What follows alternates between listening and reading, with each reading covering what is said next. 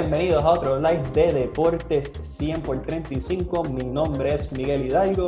Si es su primera vez en sintonía, pues bienvenido. Y si es un fanático recurrente, le agradecemos por su patrocinio.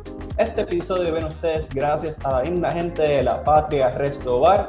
La Patria está localizado en Rey, cerca de los vagones, justo atrás de lo que era Code, o si usted vieja escuela como yo, lo que era Silverfield. Eh, la Patria brinda la mejor comida en el área, así que pregunten por Gerardo y díganle que Miguel de Deportes 100 por 35 lo envió para allá y preguntan por sus ofertas de caridad. Así que le queremos dar las gracias a la Patria Restobar. Y hoy es un live sumamente especial para mí porque tengo tres colegas que admiro y respeto mucho. Eh, son tres jóvenes que fundaron y han sido exitosos con sus medios y siguen abriéndose paso dentro de la industria deportiva. Así que sin más preámbulos, pues les presento a mis invitados. Primero quiero presentarle al fundador de Resistencia Deportiva, narrador de la Liga de Voleibol Superior Femenino, de la Liga Atlética Interuniversitaria y del Comité Olímpico de Puerto Rico, social media de MLB y ahora también moderador de Talento Puro, el gallo mayor, el gran Edwin Feliciano. Edwin, Buenas noches. buenas, buenas noches, Miguel. Saludos a resto de los compañeros. De verdad, bien contento de estar aquí, de que me hayas invitado, de tener esa oportunidad de conversar un rato. Este, hace tiempo que no se daba la oportunidad de dialogar, pero ya por fin se dio el día y qué mejor que estar aquí contigo y, los restos de los compañeros que los vas a, a presentar ahora. Y para los que no sepan, Edwin fue mi primer invitado cuando yo empecé Deportes 100 por 35, un episodio de la FIFA, que es espectacular. Yo creo que sigue siendo de los más escuchados de, después de 72 episodios, así que agradecido Edwin de que estés aquí nuevamente con nosotros. Segundo, quiero presentar al fundador de, en mi opinión, la mejor página de deportes en Puerto Rico ahora mismo, el fundador de Buzzer Beater, periodista deportivo para el vocero de Puerto Rico, el gran Brian Eloy. Brian, buenas noches. Saludos, eh, Miguel. Eh, para mí un privilegio, ¿verdad? Poder estar aquí con ustedes eh, y en tu programa. Así que gracias por la invitación. Claro que sí, gracias a ti, Brian, que tenemos muchas cosas de qué hablar de Buzzer Beater. Y por último, quiero presentar al fundador de Huella Deportiva, moderador del Timeout BCN, fundador ahora de Win Sports Biz Forum, narrador del baloncesto superior nacional, al gran Edgar Vargas. Edgar, saludos. Saludos Miguel, emocionado por la oportunidad. Primeramente te felicito por lo que estás haciendo, excelente trabajo y ahora pues sumamente emocionado por tener la oportunidad de compartir nuevamente con, con gente buena en la industria, así que bien emocionado. Y para mí es un honor tenerlos a los tres, obviamente se los he dicho, eh, fuera de cámara, que respeto mucho su trabajo y, el drive que tienen.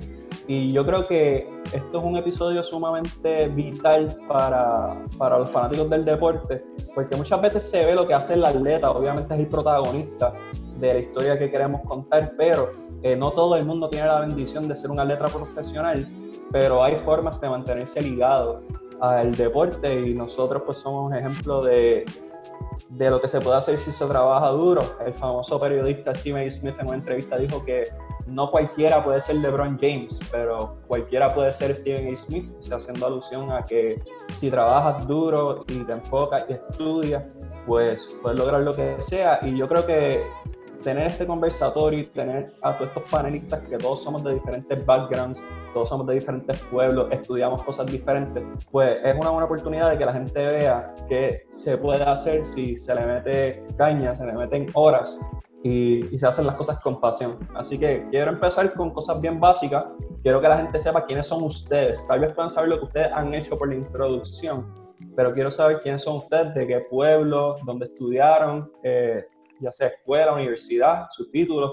Así que voy a empezar con Edwin, el gallo mayor. Edwin, ¿de dónde, de dónde eres? Bueno, pues yo soy de Río Grande y de Luquillo, Puerto Rico, del área noreste. Eh, clase, eh, clase media. Yo, pues francamente, el deporte siempre estuvo presente en mi vida, en todo momento. Y yo quería estar relacionado al deporte de, de cualquier manera, ya fuese como atleta, ya fuese como lo que fuera. Eh, en mis inicios, pues yo creo que mi vida se basaba básicamente en estar constantemente jugando béisbol, eh, tenis de campo, que mis padres me, introdujeron a esos deportes, especialmente mi, mi, papá. Este, y básicamente ese amor desde los dos, desde los cuatro años estuvo siempre presente en mí. Yo vengo de una escuela, yo empecé escuela, vengo de ser producto del, del, sistema público de enseñanza de Puerto Rico. Y mira, bendecido, bendecido porque estuve en Río, estudié en Río Grande, eh, en, a nivel del deporte, estuve en diferentes pueblos, Carolina, San Juan, Salinas, porque también tuve la oportunidad de estudiar en, la escuela de deportes en, el albergue olímpico durante un periodo de mi vida, luego regresé a Río Grande, en la escuela intermedia, y finalmente estudié en escuela superior, en la Isidro Sánchez, y una vez culminé mis estudios ahí en, Luquillo, pues pasé a la Universidad de Puerto Rico, recinto de Río Piedra, la mejor universidad del mundo. Uy, yo, sé que, yo sé que algunos, yo sé que algunos van a. cara está aquí, Edwin. Oye, esa me, dolió, esa me dolió, esa me dolió. Pero, que, que te voy a dar tu break para que te defienda. No, o sea, son experiencias y cada cual, o sea, siempre ser agradecido de, las raíces de uno, de las oportunidades que se brindan, ya sea institución privada, institución pública, eh, los barrios, caseríos, urbanización. Lo que es lo importante es la calidad humana con la que uno se va desenvolviendo día a día. Y gracias a mis padres, yo tuve la oportunidad de rodearme y de tener mucho roce social, como quien dice, para así conocer diferentes backgrounds, diferentes historias de lo que es la vida de un ser humano.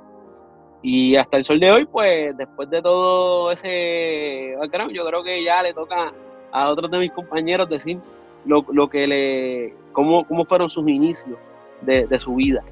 Seguro que sí, y creo que voy a darle el foro y el micrófono a Edgar para que se defienda, porque ya dijiste que la UPI es la mejor institución de mundo, así que yo creo que un colegial puede refutar eso mejor que, cualquier otra persona. Así que ¿dónde eres y, eh, eh, Esta es la pelea de nunca acabar, que es como el, dicho de que vino primero, si luego la gallina. el que quiera pensar que es la UPI, adelante, todo el mundo, eh, todo el mundo tiene derecho a equivocarse. Ahora bien, soy, soy, natural de Aguadilla, estuve en Aguadilla hasta los 12, 11 años, vengo de una familia de padres divorciados, entonces empecé a jugar baloncesto desde que tengo 3 años, 4 años y fotos mías que, que, tenía el pamper por debajo del uniforme del baloncesto. Así que fue una vez pues mis padres se divorcian, pues se me hizo un poquito más complejo ir a, los juegos todos los fines de semana. Pero no me, no, no me impidió que siguiese practicando el deporte. Una vez me mudo, mi, viejo, pues, me, mudo con mi vieja para pa, Vega Baja y llegó a los 13 años al Colegio Marista El Salvador en Manatí, que eso es otra, otra cosa que digo con orgullo, que cuando tú dices que eres de Marista, todo el mundo dice, ah, el de Guaynabo, y no, el de Manatí. Ah, y hay uno en Manatí. Siempre es la misma pregunta, pero es algo que llevo con mucho orgullo. Este, eso, te ofende, Edgar, te ofende eso. Bueno, pero es parte de, ¿entiendes? Eh, eh, la, realidad es que, que, ambos tienen muchísima historia y, y, el Colegio Marista El Salvador en los últimos años ha sacado muy, buena, muy buenas personas. Lo que no me, me, en cierta forma me gusta que cuando dicen, ah, pero tú eres el de Guaynabo, el de Guaynabo es que viene Luis y Rosselló, yo digo, no, afortunadamente no soy de ese, soy el de Manatí, todavía no. Eh, este, oye, oye, pero afortunadamente. Edgar, que después Gaby Acevedo me llama y me dice, Miguel, no, sí, no, Gaby, Gaby es pana. Pues ahí me di cuenta que no era tan bueno como yo pensaba que era en el Colegio Marista El Salvador, empecé a jugar baloncesto, luego me fui poco desligándome, este, una vez llego a la universidad, pues eh, tenía una noviecita, la noviecita me dejó, tenía demasiado tiempo libre, era o dormir o irme a jugar las guerrillas y empecé a buscar la manera de, como dice Edwin, de, tener el deporte presente en mi vida. empecé con, con, una, veía lo que Edwin estaba haciendo en la Yupi, en Río Piedra, y decía, está bien nítido. Y yo creo que, que el colegio puede tener algo así o especial, eh, especializado en el colegio, porque lógicamente la labor eh, monumental que hacía Resistencia era, era complicada, estaban en todos, los, en todos los recintos. Yo decía, a medida de que cada recinto pues tenga su propia cobertura especializada y esté la global que sea Resistencia Deportiva, pues yo creo que le va a ser de beneficio a la LAI. Y esa fue la, la misión inicial y poco a poco fuimos creciendo y hasta el sol de hoy pues lo que, pensó, lo, que empezó como un sueño, hoy en día es la plataforma oficial de la universidad, sobre 30 miembros actuales, más de 15 personas han recibido exenciones eh, de matrícula en base a eso. Así que para mí ese fue el legado a la hora de graduarme a la universidad. Tenía la, decisión si vendérsela o porque era, era un buen producto que, que, se había generado, pero al mismo tiempo pues se lo decidimos donar y hasta el sol debía ser el delegado. De la misma manera que el colegio impactó mi vida en, muchas en muchas formas, pues ahora yo pues, quiero que, que, esa plataforma pues, le dé sentido de identidad a todos esos estudiantes que pasen por ella. Así que, y desde entonces, pues he estado en todos lados, mano. Estoy un, un, año estoy en el BCN, otro año estoy en otro lado y es donde, donde, me, toque, donde me toque el rumbo, pero afortunadamente bendecido de las oportunidades que, que he tenido a mi corta edad.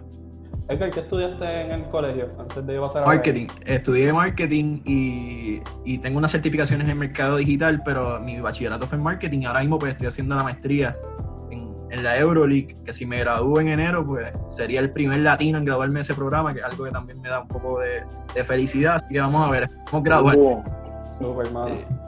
Y oye, antes de, de, pasar a Brian, de Marista de Manatí también salió una jugadora olímpica capitana de la selección nacional, que no me va a dejar que, que, pase el episodio sin yo decirlo. Así que Yarimar Rosa, le enviamos saludos, salió en un episodio recientemente con Edgar, así que les, como que los exhortamos a ir a, a Win Sports Forum para que lo vean, pero también Yarimar Rosa salió de allí y Edgar también salió de allí, así que Manatí tiene, tiene lo suyo también. Muchísimo. Está Néstor Soto, que juega el béisbol, no ha tenido mucha suerte en, en la Grandes Ligas, pero también salió de, de, del colegio. Y como él, pues otras personas que no han tenido tanto éxito en los deportes, sino en otras industrias, pues han salido de ahí. Así que con orgullo lo llevo. Súper. Brian, ¿de dónde eres? ¿Dónde estudiaste? ¿Y qué fue lo que estudiaste? Bueno, pues soy de Las Piedras, eh, vivido aquí toda mi vida. Eh, Comencé en el baloncesto a los 5 años, fui atleta hasta los 22, eh, cuando decidí retirarme eh, en mi último año jugando para el Sagrado Corazón.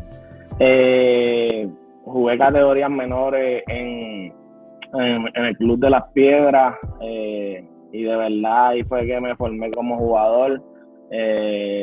siempre, ¿verdad? Vivo orgulloso de las Piedras porque sé ¿verdad? Eh, para mí es, un pueblo eh, pequeño que no, no, no, mucha gente lo, lo, reconoce. A veces cuando tú vas eh, eh, y preguntas dónde tú eres de las piedras, dicen, ah, las piedras, al lado de Humacao, es por Humacao. Y, y verdad, no lo reconoce mucho, pero de verdad vivo orgulloso de, de, de ser de aquí. ¿verdad? Estudié en la escuela Florencia García, mi estudio eh, ¿verdad? de escuela superior, ahí jugué tres años. Eh, jugué también en el equipo de la, de la escuela donde participábamos y, y ¿verdad? pudimos competir a un alto nivel con los, con los equipos elite de, del 2009 al 2011, que esos equipos elite del baloncesto escolar logramos clasificar a los mejores 16 del McDonald's, que eso para nosotros era lo más grande, eh, ¿verdad? Llegar a los 16 nos quedábamos en Salinas, un año nos quedamos en Salinas y otro dos años nos quedamos en los hoteles de Ponce y de verdad que eso, fue lo máximo. Eh, de ahí salgo y, y, y, me reclutan en la Universidad del Sagrado Corazón. Eh, yo tenía otras ofertas, ¿verdad? Como el UMED, que Albert me había ofrecido, Valle, pero mi, mi, la Yupi, Grimo también quería que yo fuera para allá.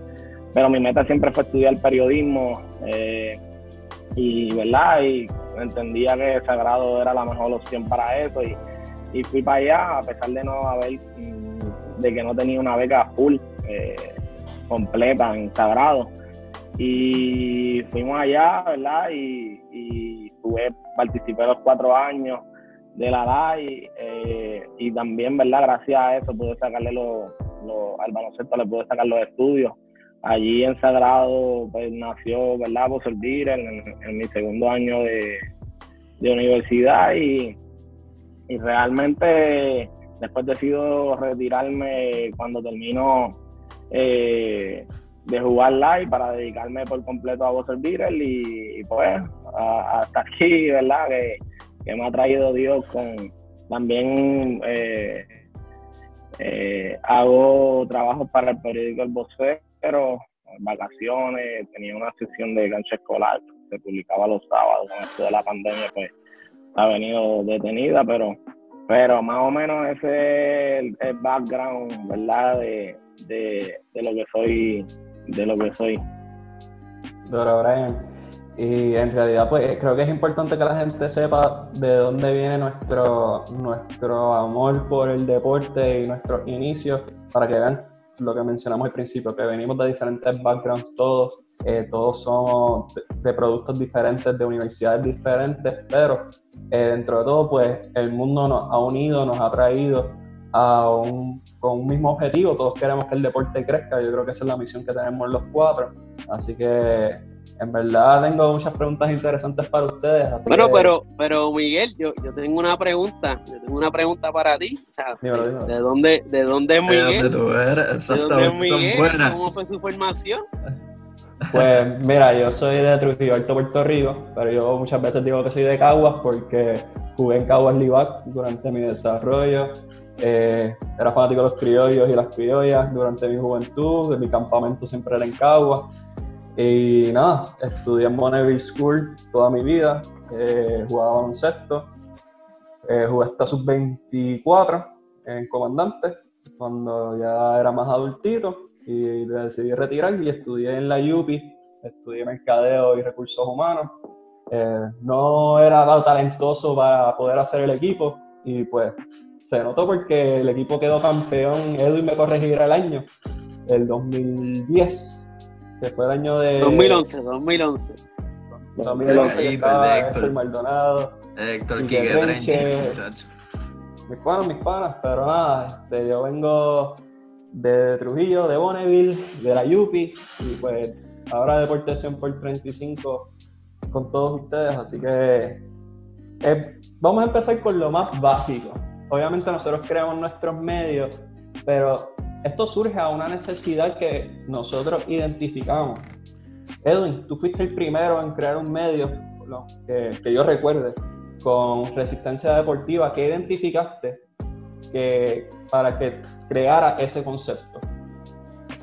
Pues mira, yo, yo no creo que haya sido el primero. Miguel, pero un poquito para la derecha. Porque hubo mucha gente que hizo sus cosas, pero sí te puedo decir que dentro de la universidad el concepto que nosotros traímos fuera uno bien diferente. ¿Por qué? Porque se da en un proceso huelgario, este, estaban en peligro las becas estudiantiles en el sistema UPR e impactaba, impactaba directamente al estudiantado. Ante eso, pues en ese momento yo estaba tratando de hacer el equipo de fútbol de la universidad y yo decía, yo tengo que participar en este proceso porque nos van a dejar sin beca y si yo voy a estar en el equipo, yo quiero estar, o sea, yo necesito la beca para darle un alivio económico a mi familia. Y pues ahí decidí adentrarme en lo que fue el proceso de lucha. Y al adentrarme en ese proceso, me di cuenta de que el área del, deporte universitario no estaba siendo eh, cubierta de la manera que, que se supone, o sea, yo era estudiante de educación física, del Departamento de Educación Física y Recreación, y yo nunca me enteraba de los juegos de la universidad, ni de baloncesto, ni de voleibol, ni, de nada. Y ahí pues yo me doy a la tarea de que, ok, oye, me gusta este concepto que empezó con Radio Huelga y voy a, llamar, y voy a trabajarlo con una perspectiva del deporte, de resistencia deportiva. Y así empecé a, enlazarlo como mecanismo y como forma para darle un foro, una voz a los estudiantes atletas de la UPI, de la Universidad de Puerto Rico. Una vez me adentro por completo, o sea, ya yo había escrito un par de blogs, había hecho, un par de cositas con, con diálogo, pero eran bien esporádicas.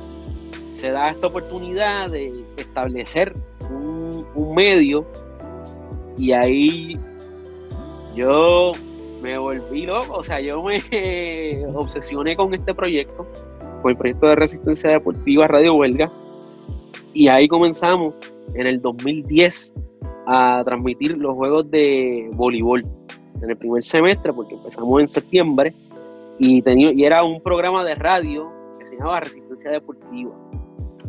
Y así fue evolucionando el proyecto hasta que el proyecto finalmente pues seguí metiéndole duro, o sea, metiéndole duro, o sea, prácticamente, o sea, un día mío normal en, ese, en esa época era levantarme a las 7 de la mañana, coger las clases y una vez terminaba en la tarde, yo iba a practicar, a los entrenamientos, a los juegos, hasta las 11, 12 de la noche, que acababa el día, o inclusive a veces hasta más, y buscando entrevistas de, todo tipo, o sea, no solamente limitarme a los deportes tradicionales, sino también a otros deportes.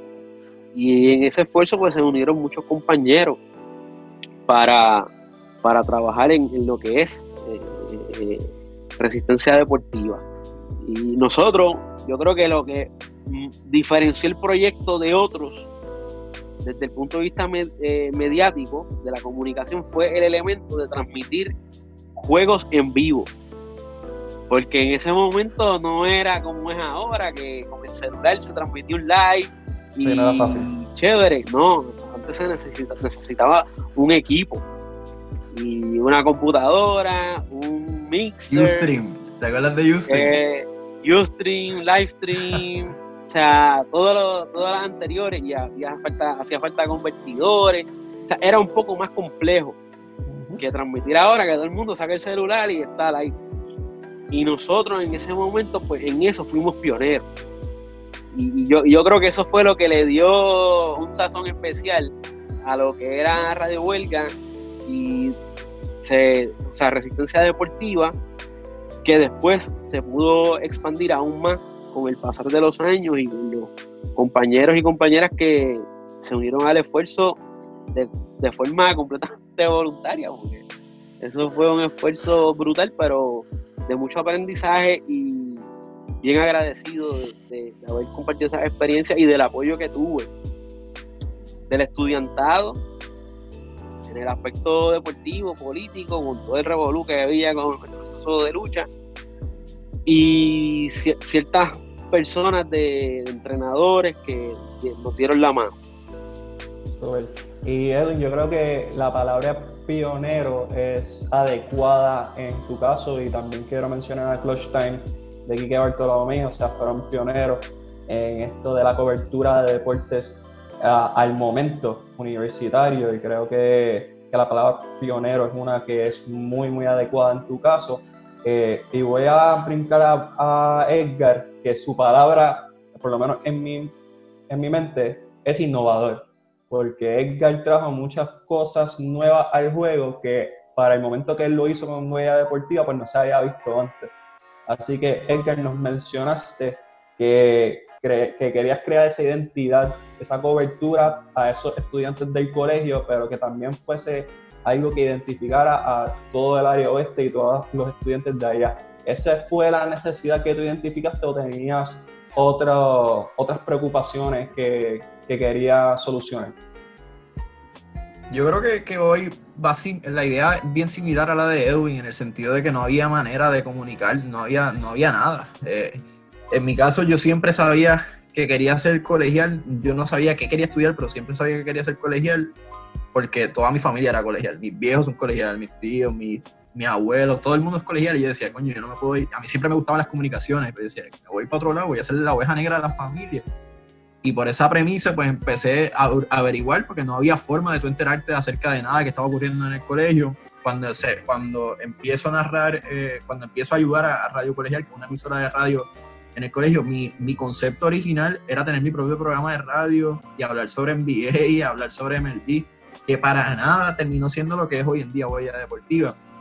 No hasta después que durante ese camino veo lo que está haciendo Resistencia, que, para mí me estaba volando la cabeza. Y decía, coño, tener la oportunidad, si estoy estudiando, poder ver a mi, a, mi equipo sin tener que ir al colegio, sin tener que ir a cualquier otro lado. Para mí eso fue algo bien innovador y bien pionero en, ese sentido. Y, y, bajo esa línea de pensamiento yo dije, ok, vamos a hacer algo, pero que sea específico del colegio. Colegiales al fin, este, somos bien orgullosos con, con, con, con lo que salga de nuestra institución y queríamos darle el triple del cariño porque entendiendo que pues a veces resistencia no podía, ¿entiendes? Eran estudiantes, yo creo que Edwin, tú eras atleta también para ese momento, tenían 20 cosas, no era posible pues darle el cariño que nosotros queríamos en ese momento y empezamos a, poco a poco, similar a, a, lo que hemos hablado, empezamos a narrar, pero en ese sentido eh, queríamos hacerlo de la manera, de una manera eh, diferente, queríamos ser más creativos en, en la manera que nos comunicábamos, queríamos este, también tuvimos muchísimas personas que nos ayudaron durante el camino. Pero, pero yo creo que muchas cosas que, que se implementaron en Huella hasta el sol de hoy, tú las ves reflejadas en diferentes organizaciones eh, a nivel profesional, que yo digo, coño, esto está chévere y nosotros lo empezamos a hacer en, en, el colegio y se ha ido poco a poco eh, hasta el sol de hoy, pues se, se, ha seguido, se ha mantenido, pero en ese sentido yo creo que sí, yo creo que se, se hubo mucha innovación en el proceso, hubo mucho, mucha, mucha deseo, muchas ganas de, de, de seguir mismo tiempo mucha persistencia, porque muchas personas no, pues, no quisieron poner los pies por, por 20 razones, pero afortunadamente que una de las cosas que a nosotros en nuestro carácter personal nos benefició muchísimo fue que lo trabajamos bajo la sombrilla del departamento atlético. Porque nosotros iniciamos fuera eh, como un proyecto remoto y llegó un momento en que esa emisora de radio, la cual hablo, Radio Colegial, ellos nos cierran el proyecto porque nosotros este, le habíamos puesto eh, visual a las transmisiones y nos cerraron el proyecto porque no, que es radio, radio se tiene que mantener así, que no le puedes poner video. Se habían salido de la esencia y nosotros dijimos, pues nada, fundamos el proyecto por nuestra cuenta y ahí se lo presentamos a Rey Quiñones y Kiko Cintrón, Francisco Kiko Cintrón en su momento. Y ellos desde el día uno, que, que, en ese sentido pues, no, nos ayudó muchísimo en lo que hicimos y en lo que sigue haciendo Huella Deportiva hoy en día. Se le presentó y éramos siete en aquel momento y ellos nos dieron cuántas becas necesita, así era nada nosotros, dame 12, yo, yo le pedí 12 y éramos 7. Y yo le dije, dame 12. Ah, este, pues dale, coge. Pues, me dieron las 12 y después, y no necesitan nada más. Yo dije, pues si me das primer día de matrícula también te lo voy a agradecer. Me dieron primer día de, matrícula. Y en ese juego empecé a pagarme mis estudios así. Liberaba a los viejos, ya no me tenían que pagar mis estudios. Mi hermano que empezó conmigo también, se estaba pagando los estudios así y poco a poco pues fuimos reclutando personas que nos fuesen añadiendo valor al, al, grupo. Es como lo que tú mencionabas ahorita antes de irnos al aire, no es saber, no es saber, es conocer a quien sepa. Y esa fue la, la, línea que nosotros utilizamos en ese momento y entendimos nuestra realidad, entendimos la visión, eh, tuvimos el coaching de, de, de, personas más, más viejas que uno, por así decirlo, que eran estudiantes de maestría que nos ayudaron en, en esos primeros años, William Rodríguez, que no sé si lo conocen, pero él siempre, siempre tuvo la visión de que Huella Deportiva en algún momento va a ser la plataforma oficial del colegio y esto lo vas a terminar haciendo en Mayagüez con los indios y nosotros comiéndonos nachos en, después de las transmisiones. Chicos, no seas loco, eso no va a pasar nunca. Y se terminó, y se terminó dando en menos de tres años, dos años. este, yo creo que, que eso, que tener la bendición de tener gente que que, que, se añade a tu proyecto. Yo creo que esa es la coincidencia, la similitud entre nosotros cuatro y entre, vas a ver lo más seguro, es que, que, hemos tenido gente que cree en la visión, en el sueño de uno, y a veces ni uno mismo cree en él. Y hay gente que se une a tus esfuerzos y vamos por encima y dan el 200%. Yo creo que, que el éxito de uno pues es el éxito de ellos también. Claro. Eh, mencionaste muchas cosas importantes. Sí, me fui, me fui a fuego, sí. No, pero tranquilo, la que quiero resaltar es eh, cuando hablaste de la innovación, de cómo se ha visto en, organizaciones profesionales y se ha visto eh, en muchas de, los equipos profesionales del área oeste, eh, también sé que has trabajado con equipos del área sur. No vamos a mencionar los nombres por eso de, pero sí se ha visto el impacto y yo consistentemente y constantemente he mencionado que las redes de los equipos del oeste eh, son cosas y aparte. Así que yo creo que se ha notado yo creo eh, que fue eh, en el 2017 que nosotros entramos a los indios, eh, tuvimos un efecto similar a lo que Edwin tuvo en la live. Es bien, bien similar. nosotros pues trajimos muchas de las cosas que ya estábamos haciendo en Huella, muchas de las cosas que ya estábamos haciendo en la live y, tratamos de hacerlo en el nivel profesional y yo creo que nos resultó. el, que no entramos sin, sin deseo de ganarnos un peso. Yo el primer año no me gané nada porque no terminaron pagando. Yo tuve que sacar de los chavos que, que me habían sobrado, de los poquitos ahorros que tenía, tuve que saldarle a, a todo mi crew de, que me había traído, que éramos como cinco o seis. Este, pero la plataforma que nos dio el profesionalismo, pues no, le abrió los ojos a todo Puerto Rico y dijo, ah, mira lo que esta gente está haciendo allá en Mayagüez. Y cuando dijeron que éramos estudiantes, pues también como que le llamó más la atención y, lo que hicimos en los indios en el 2017, hasta el sol de hoy, eh, se sigue, sigue, sigue abriendo puertas para muchas personas, muchas, muchas personas.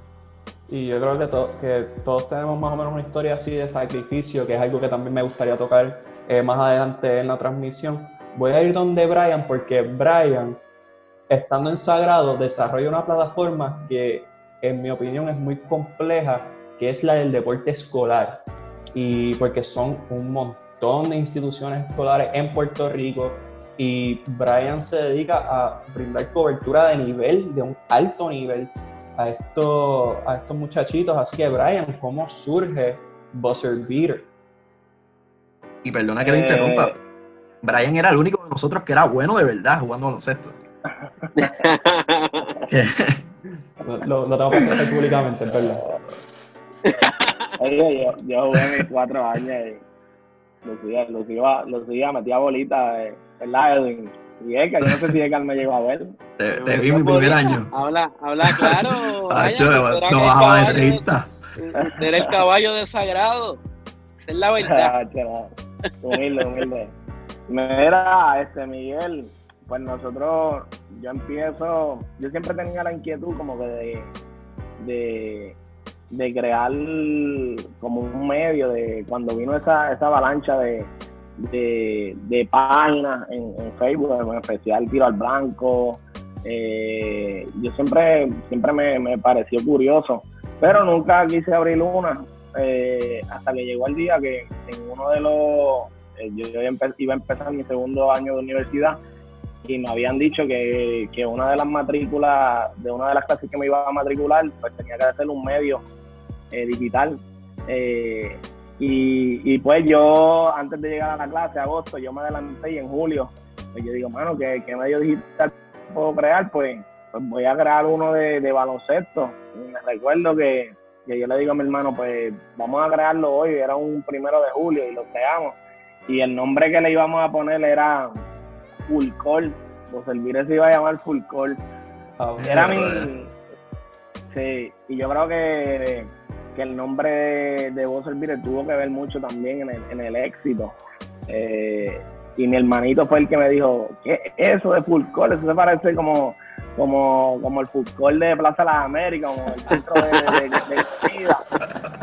Y yo le digo, pues, pues ¿cuál tú sugieres? Ah, vamos a ponerle servir Y buscamos en las redes, no había nada de servir le pusimos servir mi hermano mayor nos hizo el logo. Esto es sin ir a la clase, cuando fuimos a la clase, que la maestra diseña todo, eh, ¿verdad? Todo lo que había que hacer con, con, el medio, pues ya prácticamente yo tenía todo diseñado, la página de Facebook ya hecha con logo y todo, que eso fue más fácil para, para la clase. Eh, y entonces empezamos a cubrir lo que era el baloncesto, que era el fuerte mío, pero eh, yo dije, para hacerla diferente a las demás, vamos a empezar a hablar de, de, categorías menores de Puerto Rico, que yo creo que no hay de baloncesto, no hay una plataforma así que se dedique a, a, llevarle información de los clubes, del deporte escolar. Para ese tiempo pues estaba Resistencia, eso fue en el 2013 que más bien cubría lo que era el deporte universitario. Y, y pues nosotros empezamos y me recuerdo que uno de, de, de los miedos míos era que yo era bien tímido.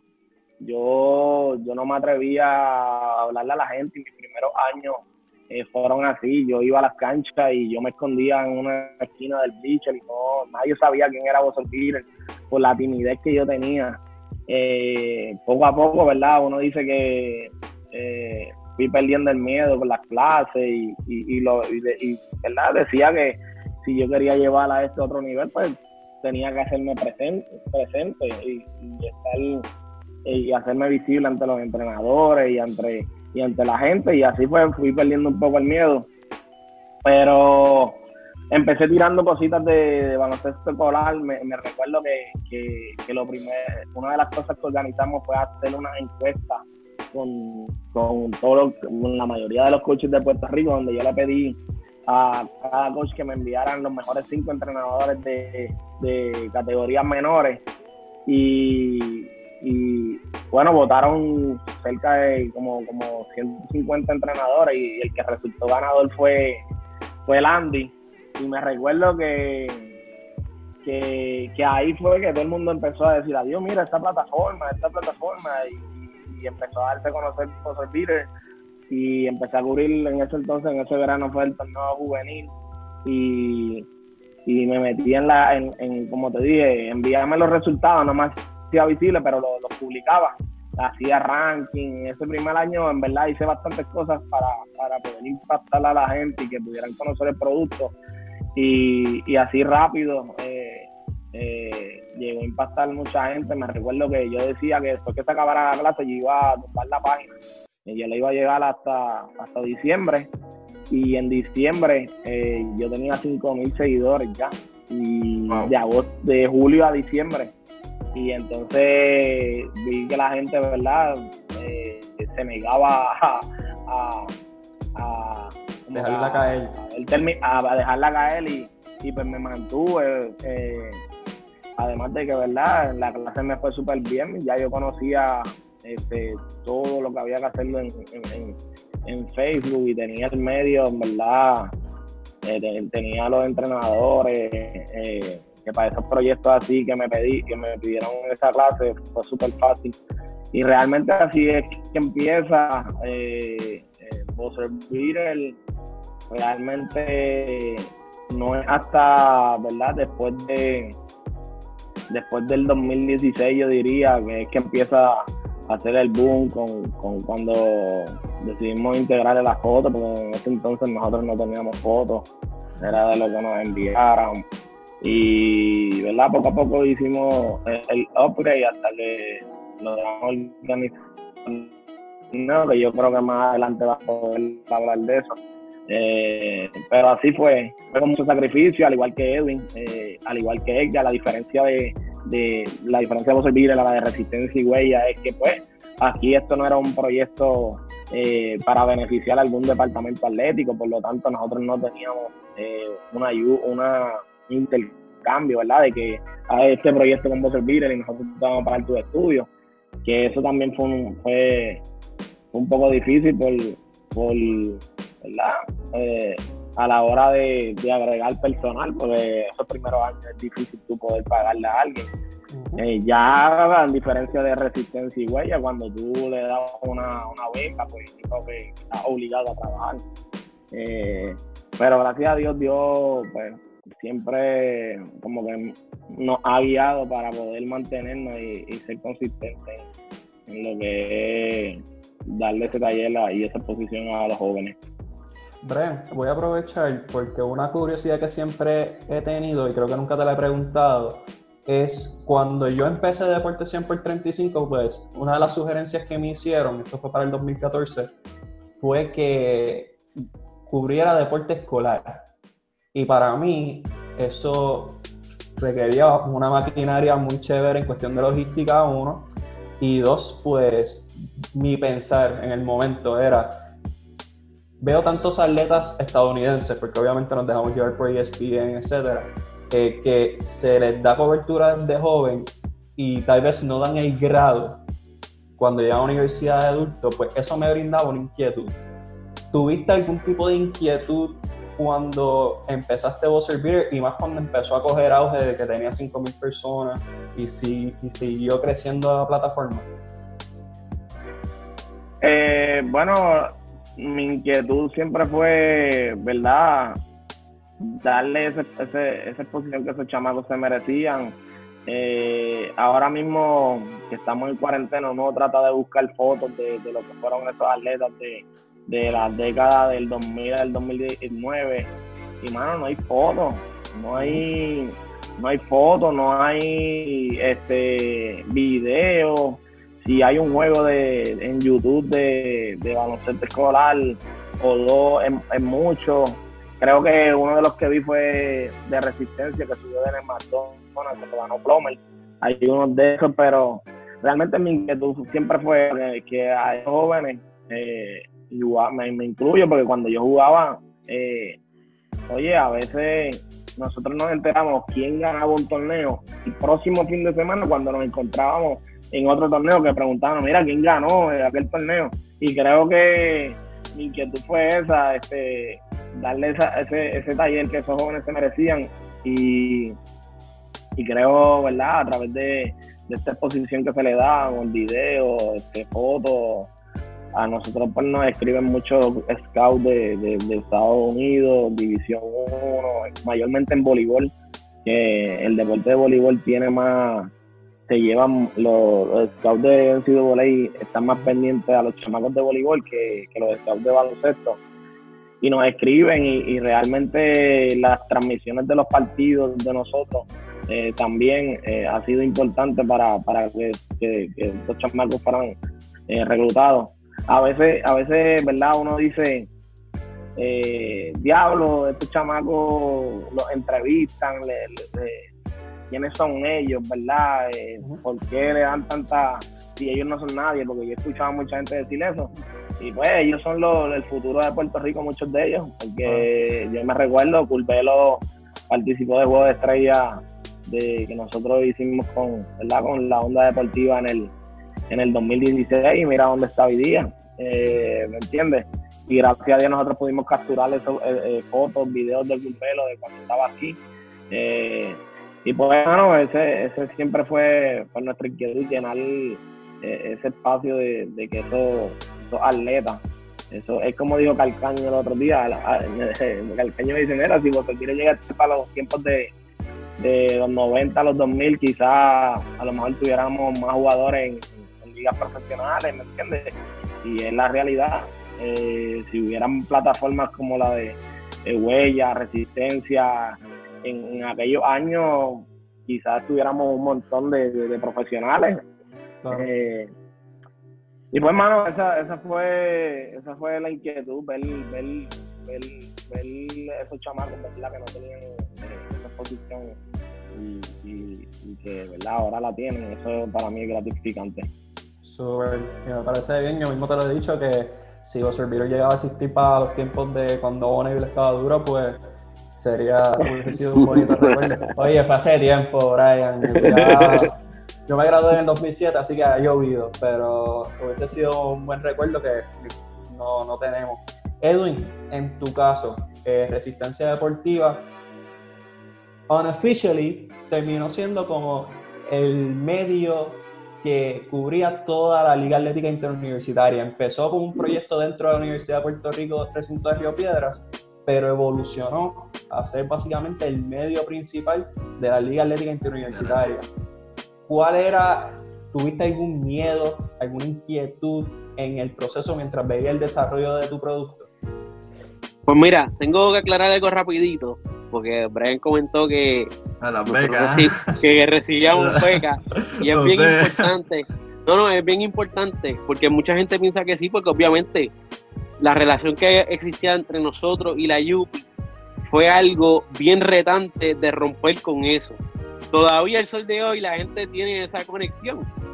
Porque la realidad es que el grupo de nosotros, en su gran mayoría, pues estudió en la YUPI y para nosotros era mucho más fácil ir a la cancha en la gallera y, o sea, para estar activos constantemente subiendo contenido, era más fácil ir a la YUPI y ahí garantizábamos que íbamos a estar presentes. Pero nosotros surgimos de un proyecto, de, una huelga. O sea, desde el punto de vista de la, para la administración, nosotros éramos una amenaza.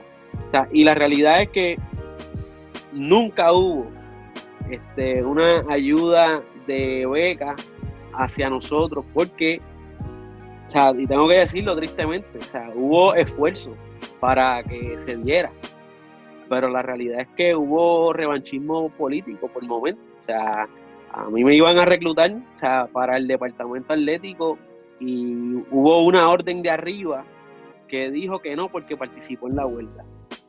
Y esto yo nunca lo había dicho públicamente, pero es una realidad. O sea, a mí me, llegó la información y así fue ser la historia. O sea, nosotros hacíamos una cobertura brutal a la UPI y se dio lo, se iba a dar la oportunidad y había página web y todo siendo aunando esfuerzo, resistencia deportiva, departamento atlético de la UPR de Río Piedra para llevar el proyecto a otro nivel y no se dio porque, ah, no, aquel participó en la huelga, no, no se puede dar. O sea, tristemente, y eso fue... O sea, que tú nunca cogiste nada, nada, nada, ni un estipendio por, mi, mi, beca fue gracias al equipo de fútbol de la Universidad de Puerto Rico, que yo me hice student manager con el con mi papá, yo le digo a mi papá Artemio López, o sea, mi papá de Río Piedra es Artemio López, él me dio la oportunidad de practicar este, con el equipo, me dijo, tienes que ganártela, o sea, has trayado, practica, y en mi último año de participación pude hacerlo. Y, como student manager, pues recibía pues, una dietita por, el trabajo que hacía. Pero como resistencia deportiva, ni remotamente, o sea, eso nunca estuvo en los panoramas. Y eso fue algo que cuando a mí me pasó eso, pues yo honestamente a mí me dio mucha furia. Me dio mucha furia porque fueron muchas horas que se, o sea, el, tiempo, el tiempo es algo que nunca vuelve. Y el esfuerzo y el empeño que uno le pone, eso, pues, no, o sea, a la larga, tú puedes decir, ah, dame tanto, esto, lo otro, o sea, pero no tiene precio porque es tiempo tuyo que, de, trabajo y de sacrificio. Y eso fue algo que me motivó a mí para trascender la Yupi y hacer una cobertura global de lo que es el deporte universitario, porque la realidad es que había mucha necesidad en el deporte universitario. Y porque no sea así. donde los atletas estaban bien duros. El nivel competitivo de la LAI estaba en otro nivel. La LAI, la estuvo en un momento, en ese periodo, 2010, 2011, había muchos atletas de alto nivel, como señala Edgar. Y después, 2012-2013, ahí, pues, yo, yo veo otro horizonte y me empiezo a relacionar con, llegar a más estudiantes atletas, a ir a más instituciones, eh, a darme esa oportunidad de tratar de separarme un poquito de lo que era la UPI y darle cobertura también por igual a estas otras instituciones que también, o sea, el estudiante universitario en Puerto Rico, su cobertura era mínima. Entonces, ahí tengo que agradecer a Sacha Costa que, como oficial de prensa de la LAI fue bien proactiva conmigo. Después llegó el cambio de, a tener un director de torneo con Carlos Vázquez, que ciertamente con Carlos Vázquez mejoró mucho el flujo de información en términos de resultados, de lo que es la LAI, calendario, etcétera. Y cuando se me da la oportunidad a mí de narrar en la live, gracias a Elliot, Elliot Castro, en paz descanse, que es mi mentor, que me siguió en mi proyecto de Radio Huelga, que narramos juntos a nivel comunitario, y me entrevisté y después tuvimos una relación bien brutal. Ahí, cuando yo empiezo a narrar televisión, yo veo, yo doy un cambio radical a lo que es mi visión del deporte universitario. Y yo digo, o sea, tú puedes ser la institución pública, la institución privada, pero aquí todo el mundo está en el mismo bote. O sea, aquí todo el mundo hay una necesidad brutal de que se la gente conozca lo que hace el atleta universitario, el estudiante atleta universitario. Y nadie lo sabe. Y ahí, eso fue para mí el, el, momento donde yo dije, ok, vamos a tratar de, de hacer este esfuerzo porque los estudiantes atletas lo merecen y es una necesidad brutal que hay para que se pueda llevar a cabo hasta que, pues mano, o sea, fue mucho esfuerzo, fue mucho trabajo, pero bien agradecido porque la reacción y la forma en que nos acogieron los estudiantes atletas e incluso entrenadores y directores atléticos de otras instituciones fue brutal, o sea, fue tremendo, fue un apoyo, o sea, a mí me, me decían los resultados, los trainers, Ah, el, pick de resistencia fue ese año, del de Road West. Ese año, güey, el resistencia estaba demasiado de completo. Bueno, yo creo que el año que hicimos Road West hubo dos años, que fue 2014, 2014 a 2016. Fue como quien dice el pick de resistencia, donde verdaderamente, o sea, nosotros llegamos a conseguir un auspicio con la compañía de turismo de Puerto Rico. Y pudimos hacer una campaña que giraba en torno a la justa en Mayagüez, en Puerta del Sol. Pudimos enlazar lo que es la cultura con el deporte universitario, con la justa. Y durante todo ese semestre del 2015, creo que fue, 2015, nosotros pues desarrollamos esa campaña y viajamos por toda la isla y con ese dinerito que por fin, después de 5 o 6 años, que por, fin, o sea, por fin se pudo dar la oportunidad de que yo le podía, podía dar unos chavitos a mis compañeros y que teníamos algo de presupuesto para hacer un trabajo, ahí eso fue otro nivel, hicimos videos, hicimos fotografía, transmisiones en vivo, cuando se dieron las justas estuvimos en las tarimas en diferentes espacios. O sea, se hizo una campaña brutal para que Roadwest, en ese momento, o sea, lo, lo trae a colación Roadwest. O sea, eso fue una campaña masiva. Natación, o sea, se hicieron todos los deportes, baloncesto, voleibol, boli, exacto, playa, atletismo, o sea, de ir a las clasificatorias de todas las disciplinas, de ir a semana tras semana. Yo creo que eso fue algo bien, bien grande y, a mí me abrió los ojos como que el potencial del deporte universitario si se pone un poquito de esfuerzo.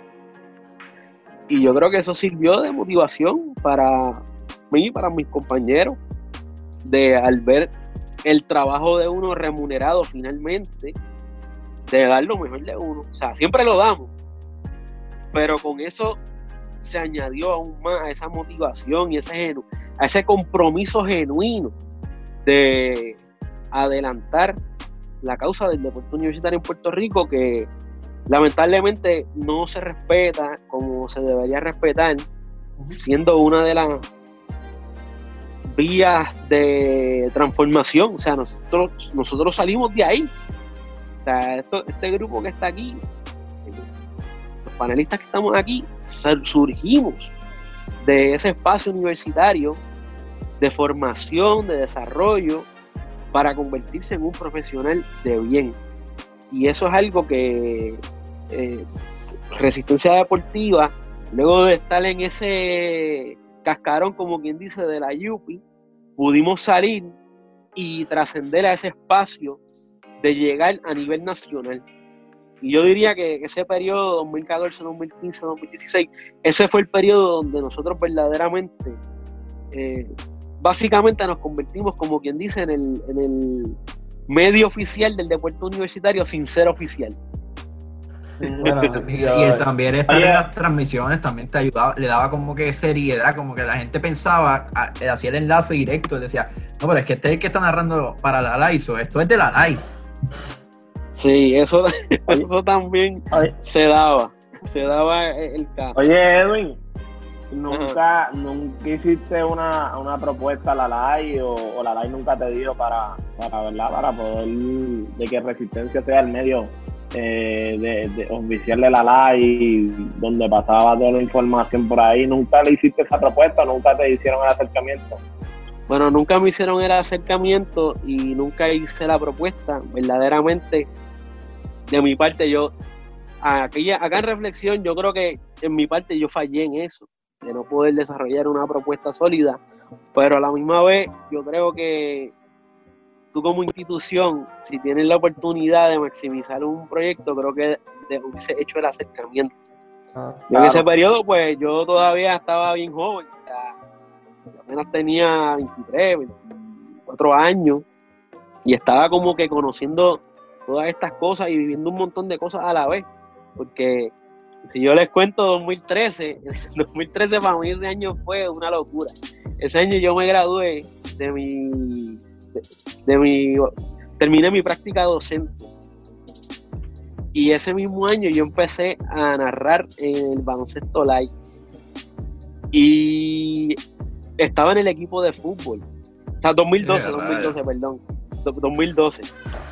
Entonces, había momentos donde yo estaba cogiendo mis clases en la UPI, iba a practicar y después de practicar en 30 segundos, o sea, 30 segundos, o sea, yo, iba, yo vivía en la residencia, en Resicampus. Te la apuntaba, claro, te la apuntaba. A veces me la apuntaba y, me iba a transmitir en vivo.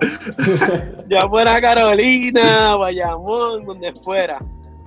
Pero, o sea, son vivencias, son vivencias. Y cuando uno tiene el deseo de hacer algo, uno lo hace independientemente los factores que limiten a uno. O sea, porque nosotros tenemos una herramienta bien valiosa y es que la explosión de las redes sociales y la facilidad para comunicarse hoy, hoy en día nos ha dado la oportunidad para hacer todas estas cosas. Y yo creo que tuvimos una combinación de, suerte con, con, vivir en esta época de la era de la tecnología, que uno tiene la, la comunicación al alcance de, su mano. y eso pues, pues incidió directamente, pero pues yo creo que en, todo caso es cuestión de, seguir creciendo y de acumulando estas experiencias y mirando hacia el futuro, tratar de implementar lo que funcionó, que puede seguir funcionando y lo que va a funcionar, seguir, y lo que no funcionó, tratar de ajustarlo y tratar de mejorarlo. Y, tomando en consideración eso que dijo Brian, la pregunta que te hizo Brian, eh, Edgar y yo que estudiamos administración, pues siempre nos han dicho que cuando uno tiene una corporación, entiéndase la ley en este caso, si ya tienes el personal adiestrado básicamente, o sea, ya tienes el personal ahí con una capacidad para poder llevar el producto, difundir el mensaje y de que sea efectivo, pues lo menos que puede hacer la corporación es hacerte el acercamiento. Así que sí puedo entender lo que tú mencionas de que, mira, en verdad yo fallé en, no hacer la propuesta, pero cuando una institución como la Liga Atlética Interuniversitaria, que es una de las más longevas dentro del deporte en Puerto Rico, tienen un recurso como lo fue Resistencia Deportiva, pues creo que pudieron haber capitalizado mucho más. Pero, claro. esa es nuestra opinión. Obviamente hay factores económicos que hay que tomar en consideración, porque obviamente sabemos cómo el deporte corre en Puerto Rico económicamente, tal vez no es eh, tan pudiente como son en otros países, pero sí pienso que, que, fue una guagua que pudieron haber capitalizado. Ahora voy donde Edgar. Edgar, mencionaste que pudiste conseguir exenciones de matrícula, pudiste tener esas ventajas para tus empleados, tus colegas, como quieras referirte a ellos. Cuando llega ese tipo de expectativa, de presión, o sea, te dicen, mira, esto, tienes esto, haz lo que puedas, que sea de la universidad y que la gente se pueda sentir orgulloso. ¿Sentiste algún tipo de presión? Como que decir, yo tengo la responsabilidad de que el mensaje llegue de manera efectiva y de manera que todo el mundo pueda sentirse orgulloso del producto. Bueno, yo creo que sí, ¿no? En el sentido de que tenía cierta presión por el apoyo masivo que nos dieron en, en, su momento y eso yo creo que le da más valor a lo que tanto Edwin como Brian hicieron que lo hicieron a pulmón 100%, nosotros lo hicimos a pulmón un año y después yo el año, el año después le dije, era rayo, no voy si esto no es, si esto, ¿entiendes? Porque la exposición que le estábamos, ¿entiendes? Yo creo que también la educación que tenía en negocio me abrió los ojos y me dijo, porque esto es una, una relación que nos estamos beneficiando ambos.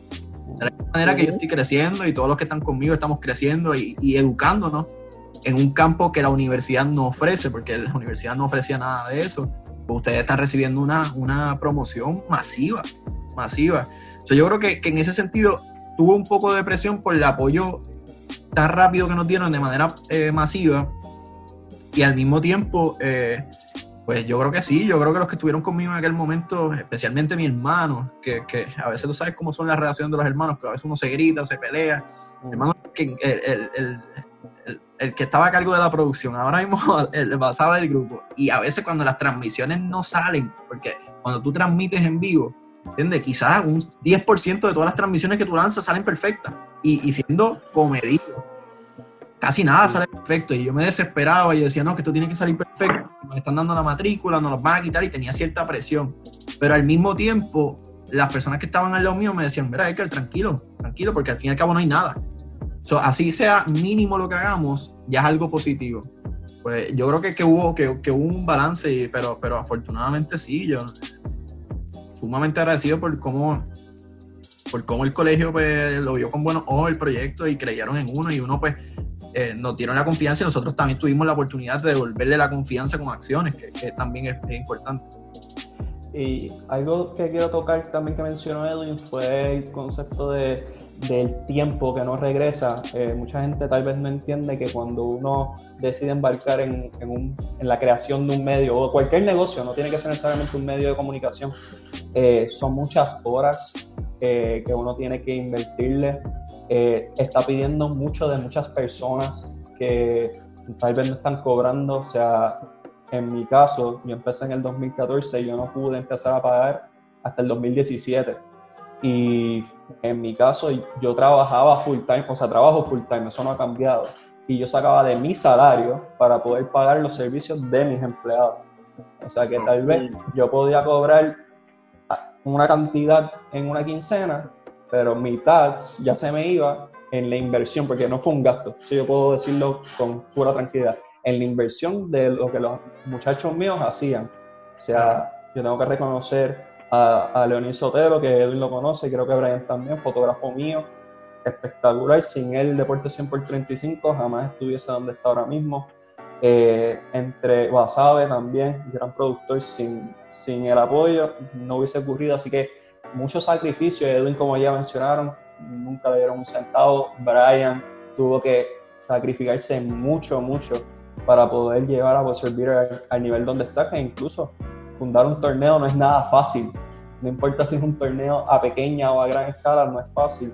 Y yo creo que mucha gente tiene que entender que el sacrificio y el tiempo, porque nosotros hablamos mucho de los atletas que dicen, pues mira, nosotros nos perdemos, eh, nos perdemos cumpleaños, nos perdemos actividades y eso nos pasa a nosotros también. O sea, todos nosotros nos perdimos cumpleaños, nos perdimos reuniones, eh, tiempo de vacilar con nuestras amistades y yo creo que eso es algo importante que para poder hacer esto hay que tener visión, hay que tener corazón y hay que tener coraje. Y persistencia, mano.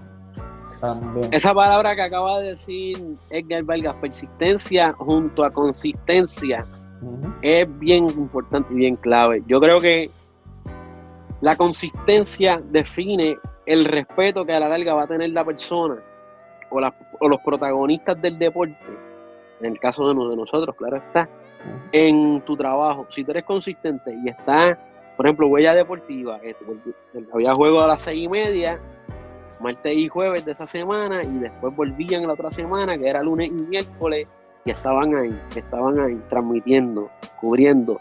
A la larga, esa consistencia, ese trabajo, como le pasó a Resistencia, como le pasó a vos, el que estoy seguro, cuando la gente ve esa consistencia, y a Deportes 135, cuando la gente ve esa consistencia, dice, espérate, están en serio, ellos están ahí siempre, hay que apoyarlos y hay que respetarlo sobre todo.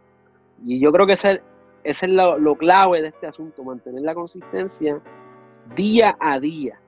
Porque tú lo puedes hacer una vez al mes, ir a, la final de la live y ya. O ir a la final de esto y ya. Pero estar toda la temporada regular, toda la postemporada. Se acaba el año y estás en precision ahí. ¿Qué están haciendo? Ya eso cambia por completo la dinámica de cómo tú trabajas en ese ambiente y te ganas el respeto de la gente cada larga. Eso es lo más importante.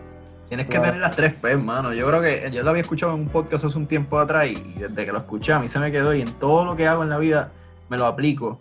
Tienes que, para estar en esto tienes que tener pasión. Lógicamente yo creo que eso es algo que es bien fácil de conseguir en la industria del deporte. Dos, persistencia, que era lo que hablábamos, ser consistente en tu delivery. Y tres, paciencia. Yo creo que, que es tan clave esa palabra de ser paciente porque a veces queremos resultados, y más en esta sociedad donde vivimos, que, queremos los resultados tan rápido y cuesta esperar a ver cuál es el return on investment de lo que estamos haciendo. Y yo creo que, que ser paciente es la más importante de todas. Definitivamente. Y quiero hablar de, de, eso mismo, de paciencia. Obviamente, un medio tal vez pueda coger auge, como mencionó Brian, en, básicamente un semestre 5.000 followers. Eh, no todo el mundo tiene esa habilidad. Y para poder llegar a eso se tiene que presentar un producto de calidad y eso nosotros no lo logramos solos. O sea, nosotros necesitamos personas que nos ayuden, que estén con nosotros en el proceso. Y yo quiero hablar de ustedes, con ustedes de eso. O sea, cómo fue el proceso de reclutar personal, porque obviamente este, uno lo piensa como un bebé, el bebé de uno. y uno es bien celoso con quién permite que entre a su modelo de negocio. Y voy a empezar con Brian mismo. Eh, Brian, ¿cómo fue el proceso de reclutamiento para ti de conseguir personas que se unieran a tu equipo? Pues mira, eh, realmente por servir eh, los que trabajan, la verdad, los que trabajamos desde el principio, eh, siempre ha sido un círculo familiar. mi hermano, que es diseñador gráfico y fotógrafo, mi hermano pequeño, que con el pasar de los tiempos pues estaba con nosotros, pero en esos primeros años no hacía nada. y él encontró la manera de serse útil para nosotros y fue este, haciendo videos, editando videos y ahí fue que él, empieza a hacer highlights de los juegos, en el teléfono, pero era algo útil. Eh, eh, realmente. Mi esposa, en aquel tiempo que era mi novia también, yo siempre, eh, es como tú dijiste, este siempre ha sido el bebé mío y siempre he sido celoso con quien entra a, a, ser parte de nosotros. Nosotros pues le dimos la bienvenida a José Raúl en el 2015, yo creo que fue, 2016, pues chamaco quería aprender eh, y quería ¿verdad? crecer en esto de los medios desinteresadamente y, realmente lo vimos y, decidimos darle la oportunidad. Ese yo creo que fue la primera persona que de afuera que nosotros le brindamos una oportunidad y, realmente los primeros años con José Raúl, pues no, sé, no, pues a lo mejor le estaba estudiando, no le dedico mucho tiempo. Es cuando, cuando empieza en universidad, en segundo año de universidad, que es que ahí pues me dice Brian, pues voy a, voy a dedicarme más a cubrir y es donde explota todo su talento y José pues ha sido fiel desde ese entonces eh, a uno. Así de reclutar personal también he tenido, le he dado oportunidad a otros jóvenes eh, que realmente no, no han dado, ¿verdad? No han dado pie en el sentido de que pues no, no, no, no cumplen con, las cosas que se, que se requiere eh, para estar en un medio nacional. Por ejemplo, yo tuve un chamaco que, que sabía de un montón del baloncesto escolar y a mí me impresionaba su talento pero desde el primer día que lo, puse en la página eh, y la gente se enteró, él se puso a comentar por, su página personal, a criticar a otro equipo eh, y a criticar de que este equipo estaba jugando con jugadores colgados, que eso rápido, del primer día me trajo problemas a mí cuando la gente supo. Claro. Y realmente, sí, y realmente eh, desde ahí aprendí que pues que había que ser selectivo en mi grupo, pues, agregué también a Brian Fernández, que pues, el director de la de nosotros. Y, fue porque también desinteresadamente eh, me ofreció su ayuda y me dijo, Brian, si vas a hacer el torneo que me hablaste, cuenta conmigo, yo te puedo ayudar. Y, me dijo, no me tienen ni que pagar. Entonces, eso para mí yo lo vi como que, hermano, el chamaco desinteresadamente y él vino para acá y se él se quedó en el hotel de Cagua y, realmente todo era sin pedirme nada a cambio. Después, obviamente, yo le, yo, yo, le pago. Eh, al igual que José Raúl, José Raúl estuvo muchos años sin cobrar y, y, en el caso de José, José siempre ha entendido que cuando hay dinero, ¿verdad? Hay, hay coberturas que a mí no me pagan. hay coberturas que pues uno genera unos ingresos. Cuando José siempre entendió eh, que cuando hay pues donde hay verdad dinero, pues hay dinero. Cuando no hay, él, él, no ha entendido.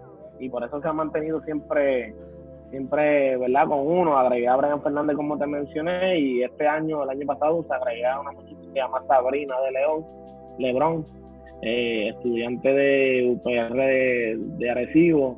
Eh, otra muchacha con deseo de aprender también desinteresadamente y poco a poco la, la casualidad de ellos que entraron conmigo sin, saber, ¿verdad? Mucho. Han, han generado conocimiento en, este, en este mundo de los medios de comunicaciones y adicional pues ya están cobrando sus su chanchitos, pues Sabrina cobró del torneo y de cada cobertura que, uno va, ¿verdad? Ya con, los, contratos que uno tiene, pues ella ha generado. Y, pero sí, no, no he tenido esa, ese, ese personal fuera, ¿verdad? De, de, que no sea mi familia. Ahora cuando, cuando yo me casé, mi esposa ahora mismo está conmigo 24/7, ella es la que se encarga de hacer los diseños y, eso que ha sido de gran ayuda también. Pero nos hemos limitado a eso. Si yo te digo ahora mismo que, que los es, de 5 o 6 personas, pues a lo mejor mucha gente no me cree. Eh, pero pues somos seis, mi esposa, yo, Cristian, mi hermano menor, mi hermano mayor, José Raúl y Sabrina. Seis personas con Brian Fernández, que es que brega con los torneos, las direcciones de los torneos. Pero he sido, ¿verdad?, bien, bien celoso con, con entrar personas. Como tú dijiste, el bebé de uno y a lo mejor a veces las personas de afuera son los que son los que te dañan los, tus proyectos. Y, pues he sido bien limitado. Pudiera tener un montón, ¿verdad?, de, de chamacos que también se han acercado pero eh, rápido a veces se acercan y lo primero que preguntan, ¿cuánto tú me pagas? Realmente, cuando yo empecé, cuando yo quería la oportunidad, y empecé en el periódico, yo no ni pregunté ni cuánto pagaba, yo quería la, experiencia, la exposición. Y pues hay a veces muchos chamacos que pues no, no entienden eso y yo creo que también eh, me, he limitado también a, tener un personal amplio. Eh, y eso, Claro. Eh, si mencionan eso de, básicamente de que pues mucha gente te pregunta cuánto cobran, me pasó en una convocatoria que hice, que simplemente estamos interesados en personas, porque yo creé Deporte 100 por 35 para que fuera un taller para personas jóvenes eh, de poder entrar en el mundo deportivo que tuviesen un plan. O sea, porque mucha gente me decía, Miguel, meteme en el podcast, que yo sé de deportes, y yo, ¿cuál es tu plan? O sea, ¿quieres ser narrador? ¿Quieres ser periodista? ¿Quieres ser sports manager? ¿Qué tú quieres ser? No, no, yo quiero hablar de deporte. No, no, no, yo con eso no puedo bregar, o sea, porque yo gracias a Dios he podido crear un medio que es respetado por no solamente las personas, sino por periodistas, por atletas, y eso es algo que yo me enorgullezco mucho. Así que, que entiendo también eso. Obviamente que uno quisiera pagarle a todas las personas que, colaboran con uno, pero hay veces que no, siempre es el caso.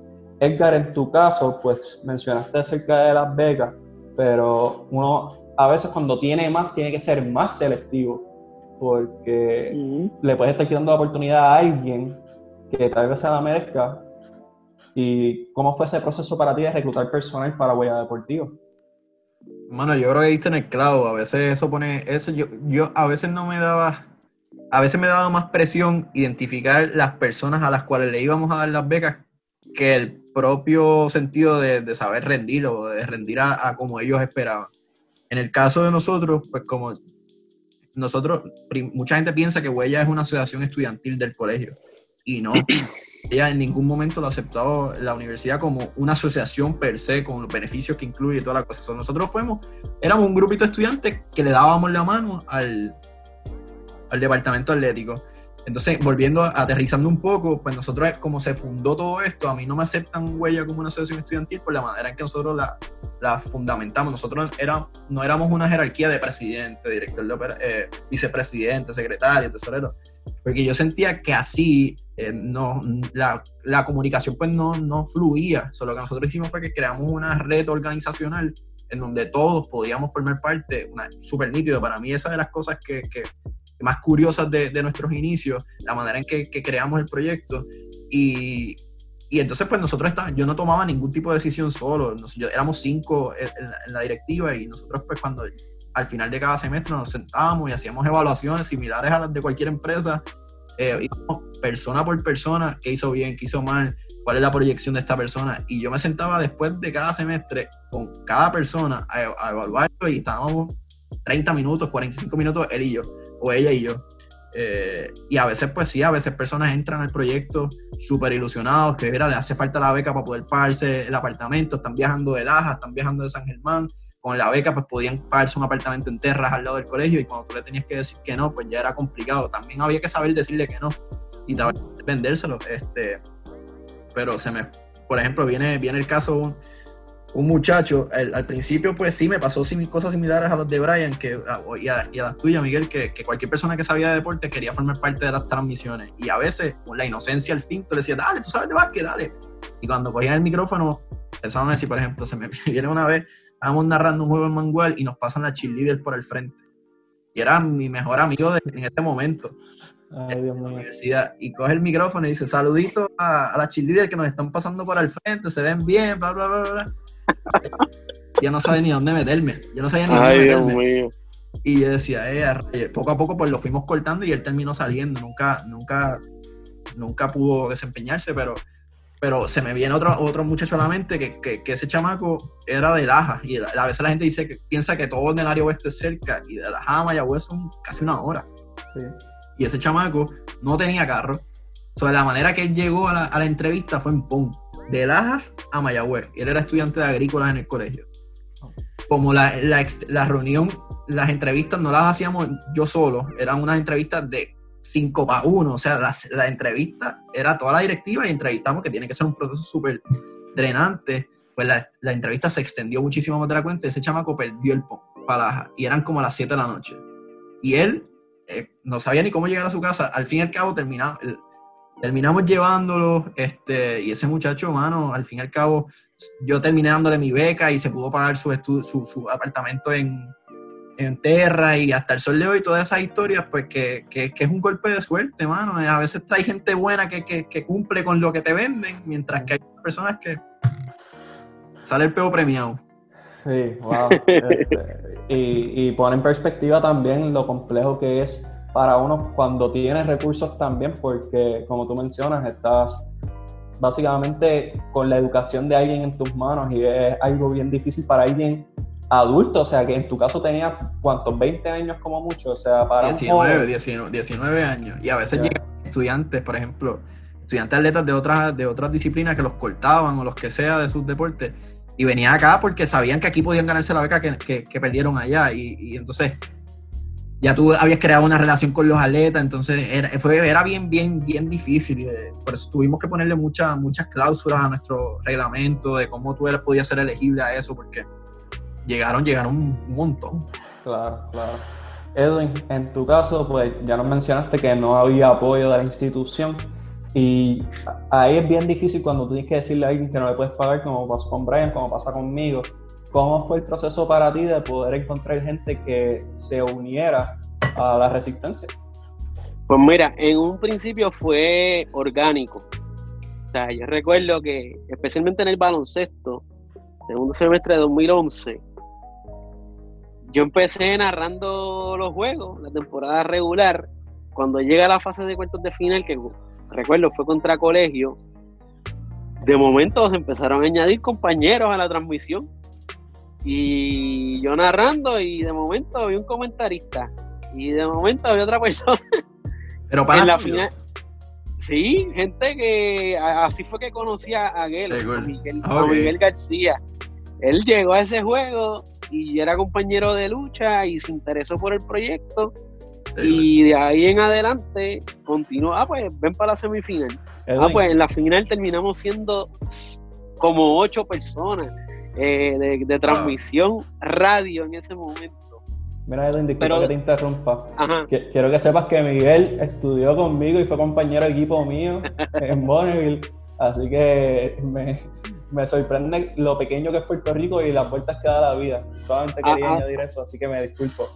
Ah, no, tranquilo, tranquilo. Él es un hermano de la vida, que tuvo la oportunidad, un gran ser humano y que fue vital en lo que fue el crecimiento de resistencia, de Radio en su momento, resistencia deportiva. Pero en ese principio fue completamente orgánico.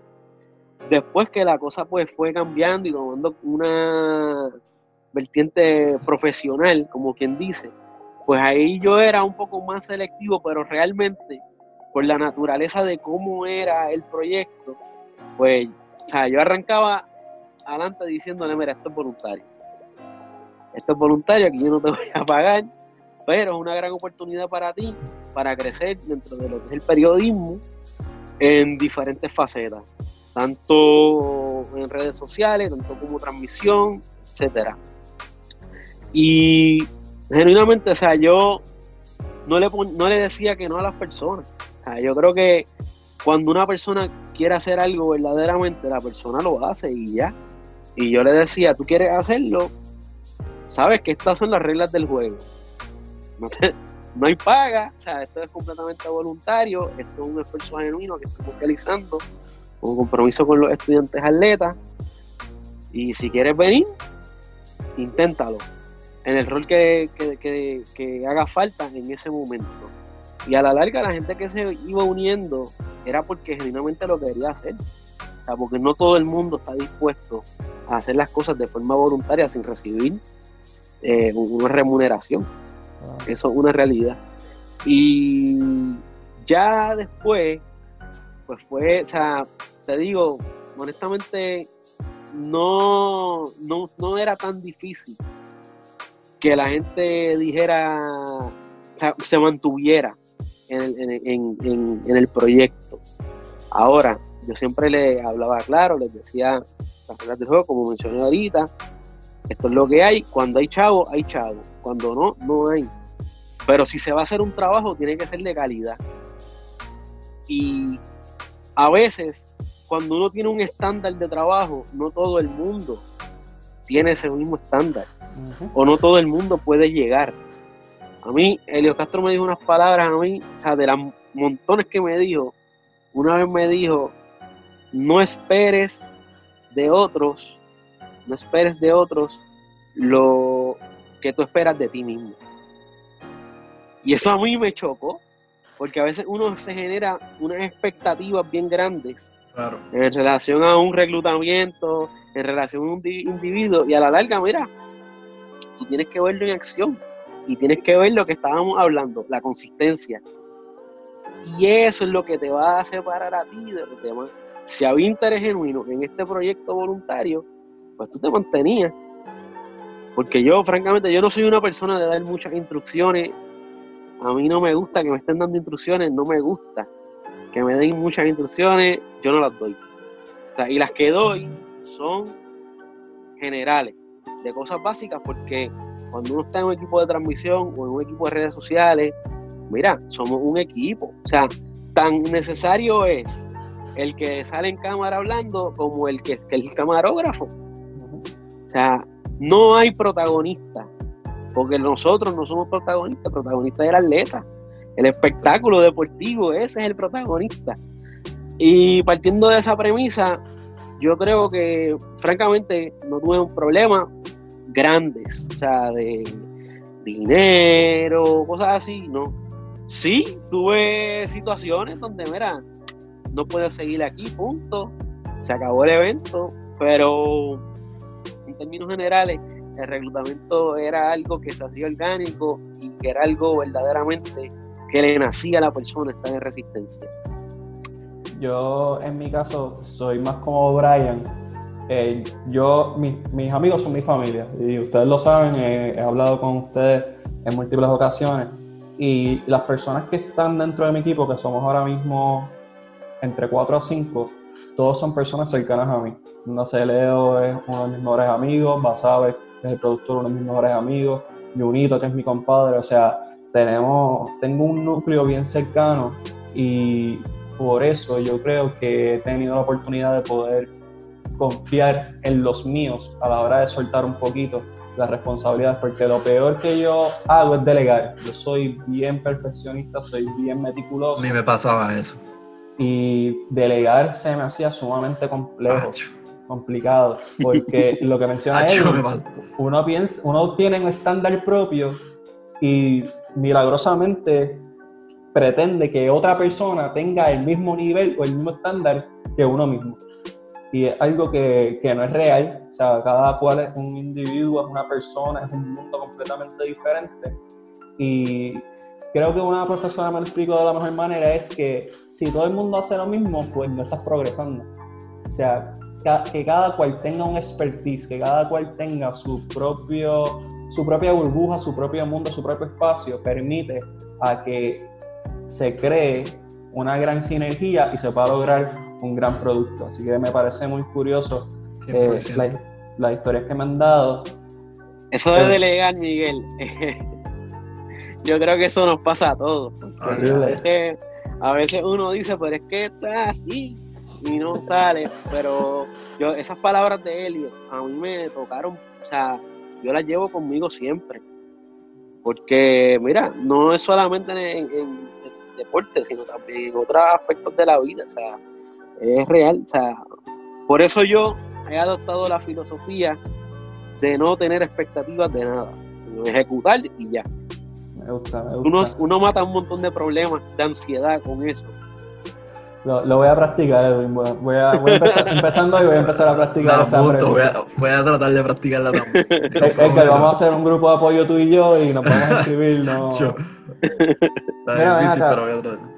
Les pregunto, obviamente tenemos nuestros equipos de trabajo que obviamente los apreciamos, respetamos su trabajo, pero también hay muchas personas externas que nos ayudan en el proceso de formación y de crecimiento. Edwin ha mencionado a Elliot, eh, yo en mi caso, pues, sin Kike Bartolomé, sin Yamaira Muñiz, sin Chris Fuentes, sin Edwin Feliciano, que él lo sabe y se lo digo cada vez que lo he visto a Brian, eh, sin Ralph Pagán, sin Humberto Pagán, eh, no estuviese donde estoy. O sea, ellos me han dado la mano, Sacha Costa.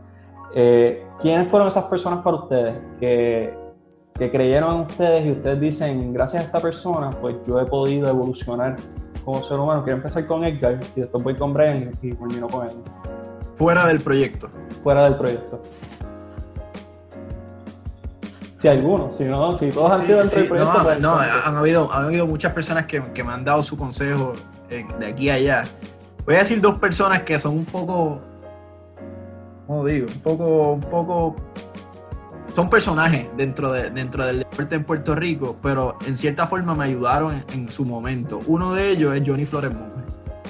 Y a veces todo el mundo dice, ah, que este tiene el discípulo, el discípulo, el discípulo. Pero la realidad del caso es que yo, yo soy un discípulo de él. Eh, yo cuando yo estaba en, cuando yo fui prepa en la universidad, estaba en segundo año o primero, yo iba al programa de radio de Johnny y yo lanzaba, él me ponía a comentar, eh, yo iba hablar de baloncesto y él fue el primero que me dijo que no, no, no si, si, vas a hablar de baloncesto te vas a morir de hambre. Tienes que hablar de todos los deportes, que hasta el sol de hoy todavía es algo que, que sigo, que sigo trabajando. Pero Johnny fue de los primeros que me, que me abrió las puertas y me, me, dio esa plataforma por, pública, por así decirlo. Y otra persona que, que, le agradezco muchísimo lo que hizo en su momento y, y, el, y la confianza que me depositó fue Carlos Crespo Müller, que mucha gente lo recordará por el puño que le dio al árbitro. Este, pero para mí, Carlos fue el primero que cree, porque yo había sido, yo había trabajado ya con los indios en carácter de interno, pero Carlos me dio la oportunidad de, de, hacerlo en el nivel profesional y me dio la verde, como que verás lo que tú quieras, tráete a las personas que tú quieras. Y, y, esa confianza, pues me ayudó en su momento y hasta el sol de hoy, yo, mi relación con Carlos es buenísima. Yo, a mí no, yo no lo juzgo por lo que hizo, al revés, yo agradecido que, haya, que, me, que me haya dado la oportunidad.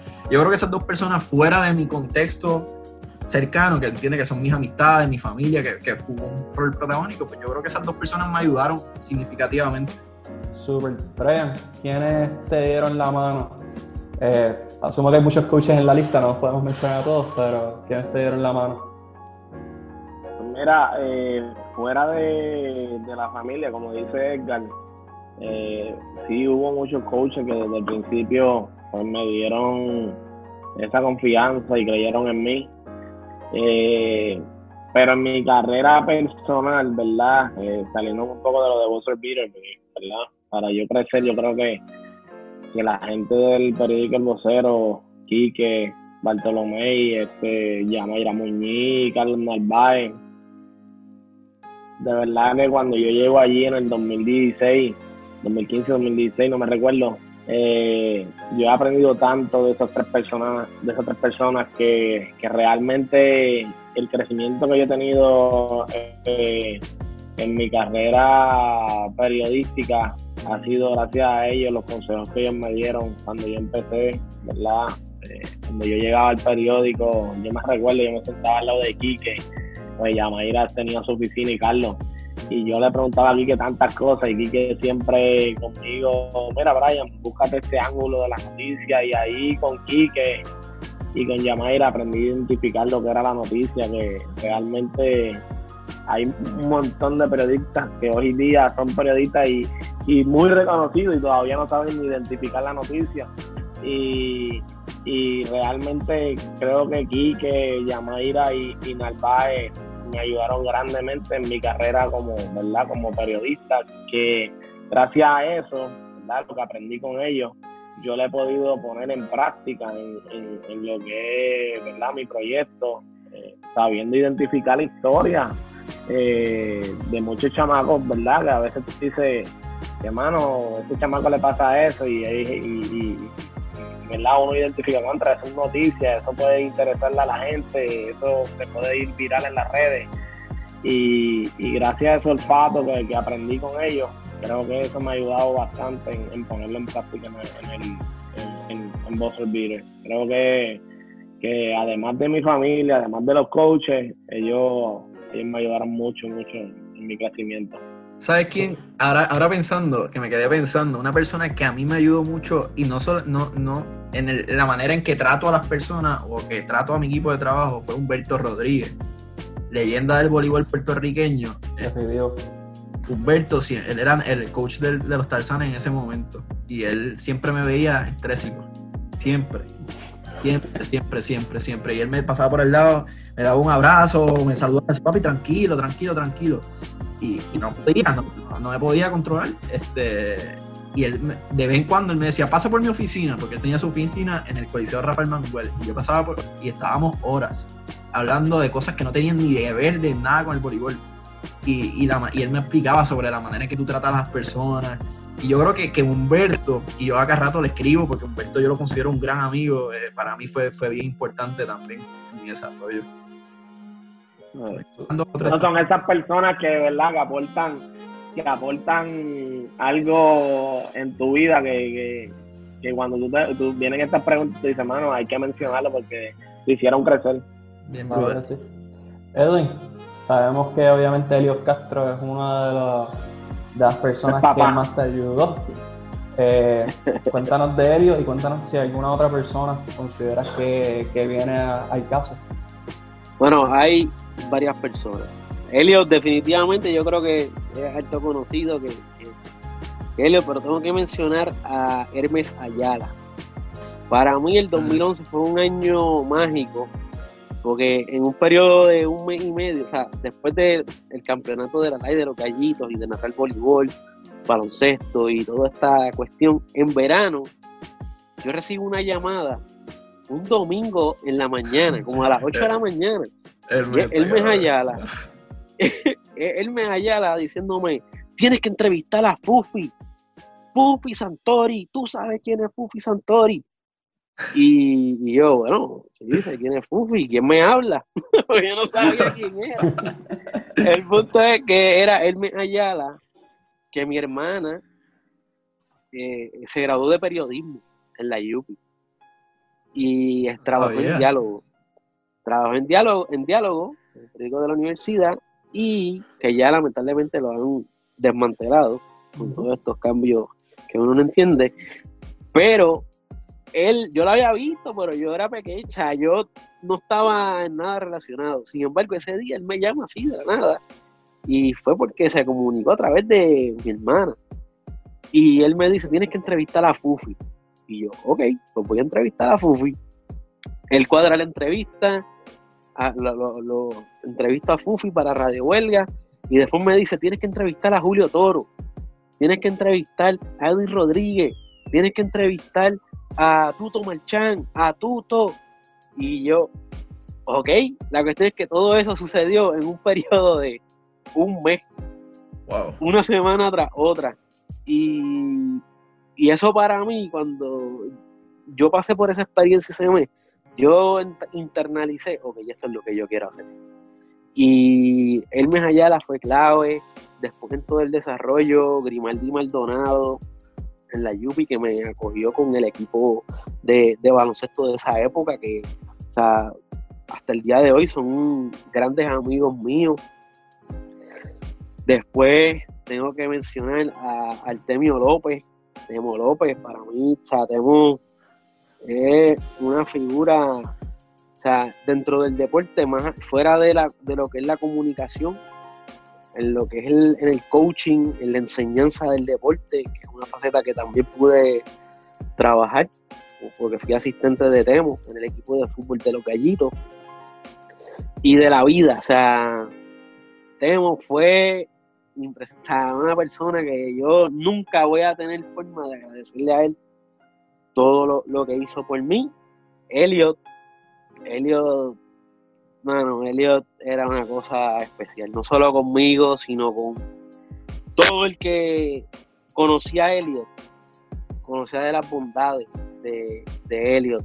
Tengo que mencionar a, a Pedro Urbistondo, el productor, Leyenda, aprendí, un montón con Pedro el Vistondo. Yo también. De lo que es cómo proyectarse en televisión, cómo trabajar, cómo prepararse, con la intensidad que eso requiere y la paciencia que eso requiere. Porque Pedro eh, es una persona bien especial.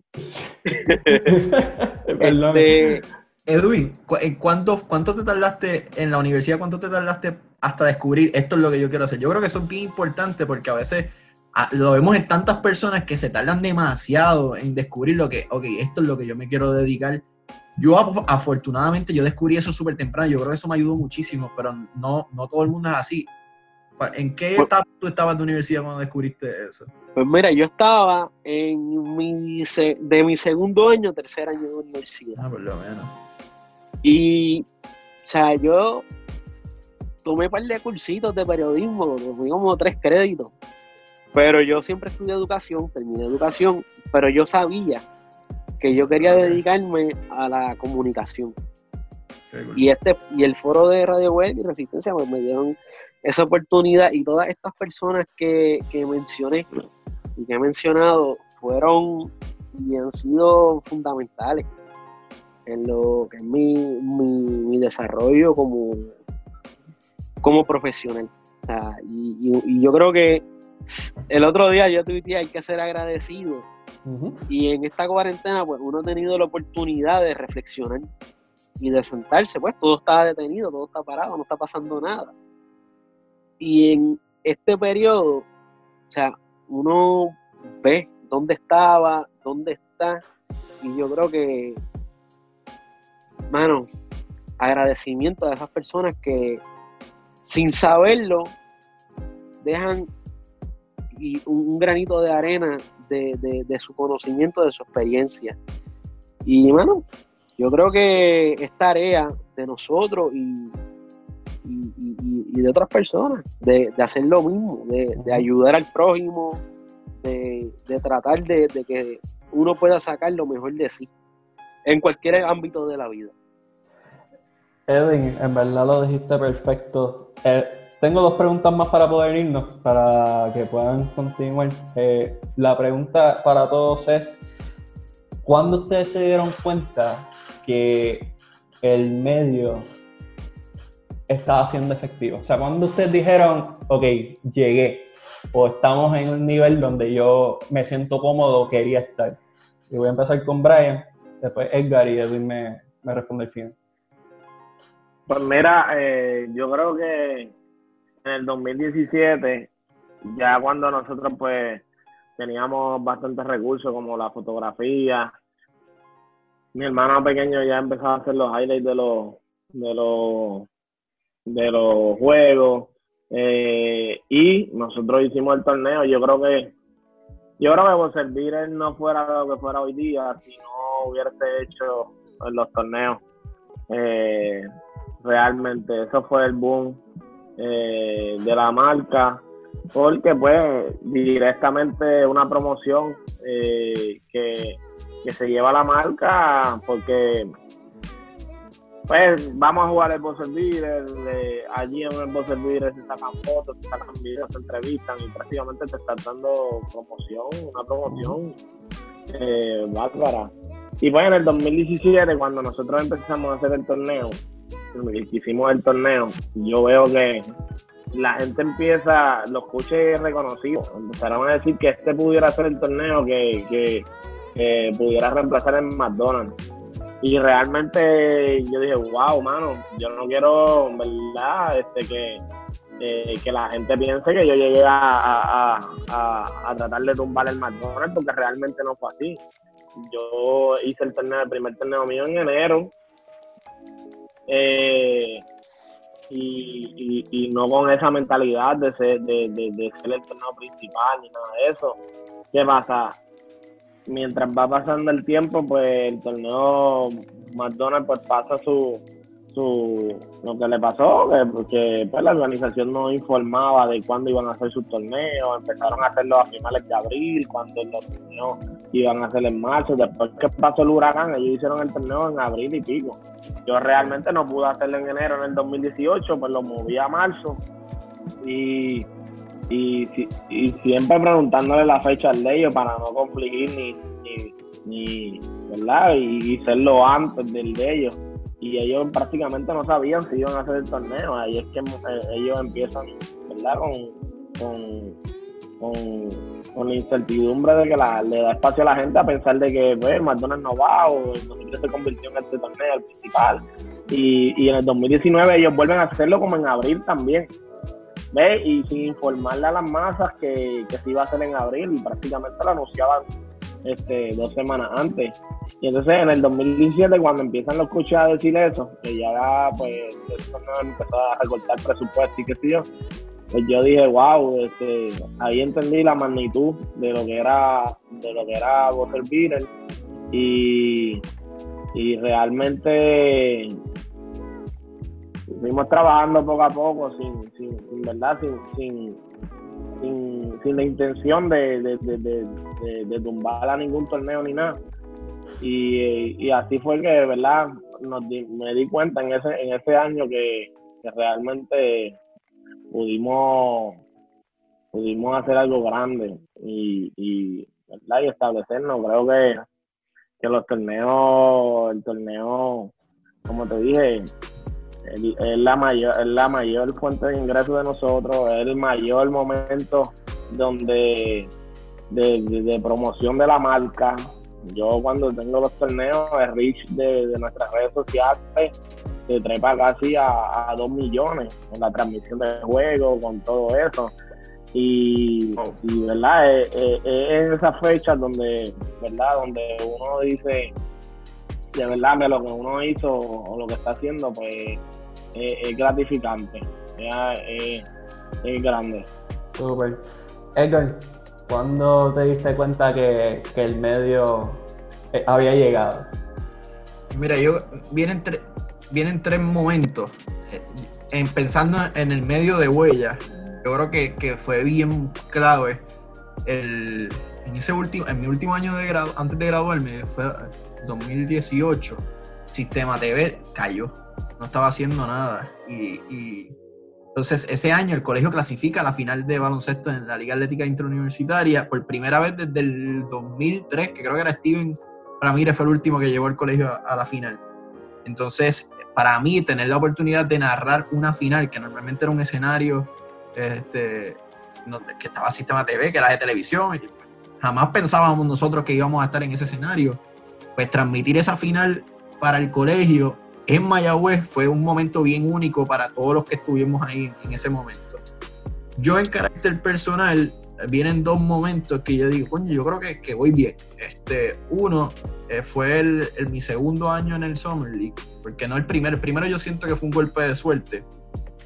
Ya el segundo, que tengo la oportunidad de regresar, y esta vez por invitación, no fue pagando yo, que, que, tuve la oportunidad de ver a LeBron James de frente y tirar el tweet de él haciendo su primera aparición con, con, los shorts de los Lakers, para mí, que lo cogió Bleacher Report, lo compartió, este, para mí fue un momento que me hizo pensar desde de, donde yo empecé hasta tener la bendición de estar frente al mejor jugador, prácticamente yo no soy mamón de LeBron, pero ahora mismo uno de los jugadores más, destacados del deporte actual. Entonces, el último, otro que me gustó mucho, que, que, siento que me abrió los ojos, fue la, cuando clasificó Puerto Rico al Mundial en Puerto Rico, que tuve la oportunidad de, salir en televisión y hacer entrevistas en el, en el pregame, en el postgame, que eso es algo que estaré agradecido inmensamente con, con Guapa, con Maite, Paco Galga, que para mí fue una oportunidad que, porque entiendes, yo soy un fiebre del básquet, es mi pasión, es que todos, todos los que me conocen lo saben y tener la oportunidad de. Y yo, yo lloraba cuando Puerto Rico perdía los juegos.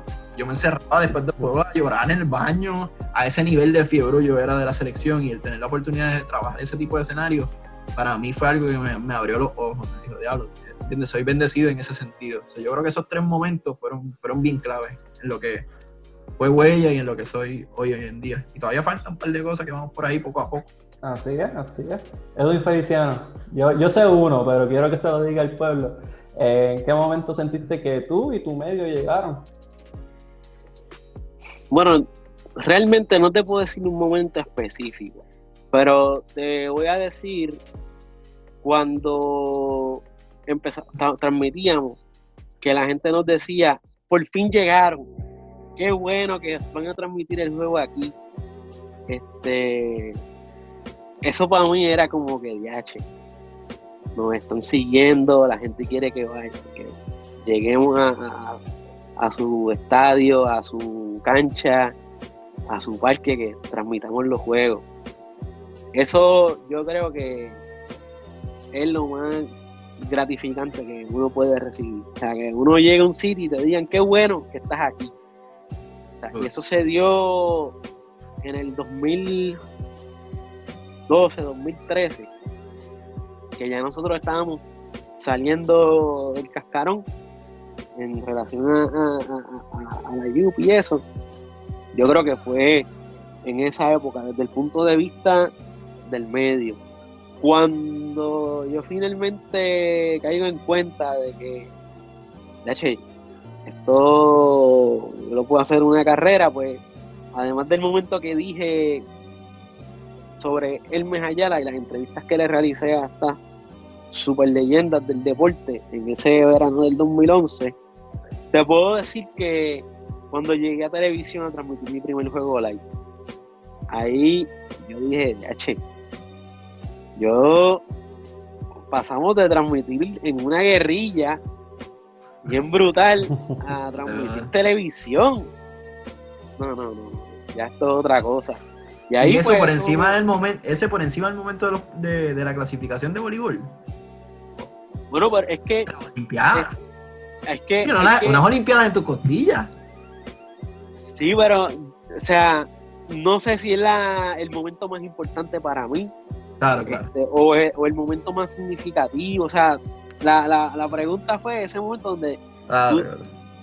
Pero sin duda, el momento para mí más significativo como narrador a nivel nacional fue en los Panamericanos 2015 de Toronto, que me tocó narrar el juego de Puerto Rico-Cuba de voleibol masculino que se fue a cinco sets. Eran los cuartos de final. Puerto Rico estaba abajo 2-0 en parciales y selecciona Steven Ramírez. Steven Morales. Steven Morales. Steven Morales. Steven Morales. Se disloca el tobillo, una lesión bien. wow, eso fue bien chocante, sí, devastadora. Y precisamente en ese momento, Steven Morales era el jugador que nos estaba cargando. Entonces, ese juego para mí, desde el punto de vista como narrador, ahí yo me di cuenta de la responsabilidad que tenía y de, la, de lo importante que era narrar estos momentos y ser parte de, la historia y de cómo la gente responde a eso. Afortunadamente, Puerto Rico ganó ese juego de una forma increíble. Y lo, y lo más increíble de este asunto es que tuve la bendición de que tenía a Xiomara Molero al lado mío, que es una, una mente privilegiada. Bolívar y una gran persona que, también es otra de las personas de las que estaré eternamente agradecido, porque si yo sé algo de voleibol, en gran medida es porque yo, o sea, el, el voleibol no es mi deporte principal, ni crecí con el voleibol, pero yo le di bien duro en la Yupi al voleibol, viendo las prácticas de Xiomara, viendo ese entrenamiento, y ella estaba comentando ese juego. Nosotros nunca salimos en cámara ese día. Sin embargo, es uno de los recuerdos más gratos que uno tiene porque la experiencia de narrar un juego como ese, pues no, no tiene comparación. Y otro, obviamente, la clasificación a nivel en los, a la Olimpiada, o sea, narrar ese momento fue algo brutal. O sea, en el preolímpico, en el Coliseo Roberto Clemente, eh, momento legendario, un momento legendario, tener ese privilegio. ¿Cuán, distinto fue narrar en la live a llegar a, televisión nacional, por así decirlo? Es un cambio. Uf, es bien diferente. Es bien, bien diferente. Primero porque el juego cambia. O sea, el juego es el mismo, pero la velocidad del juego es diferente.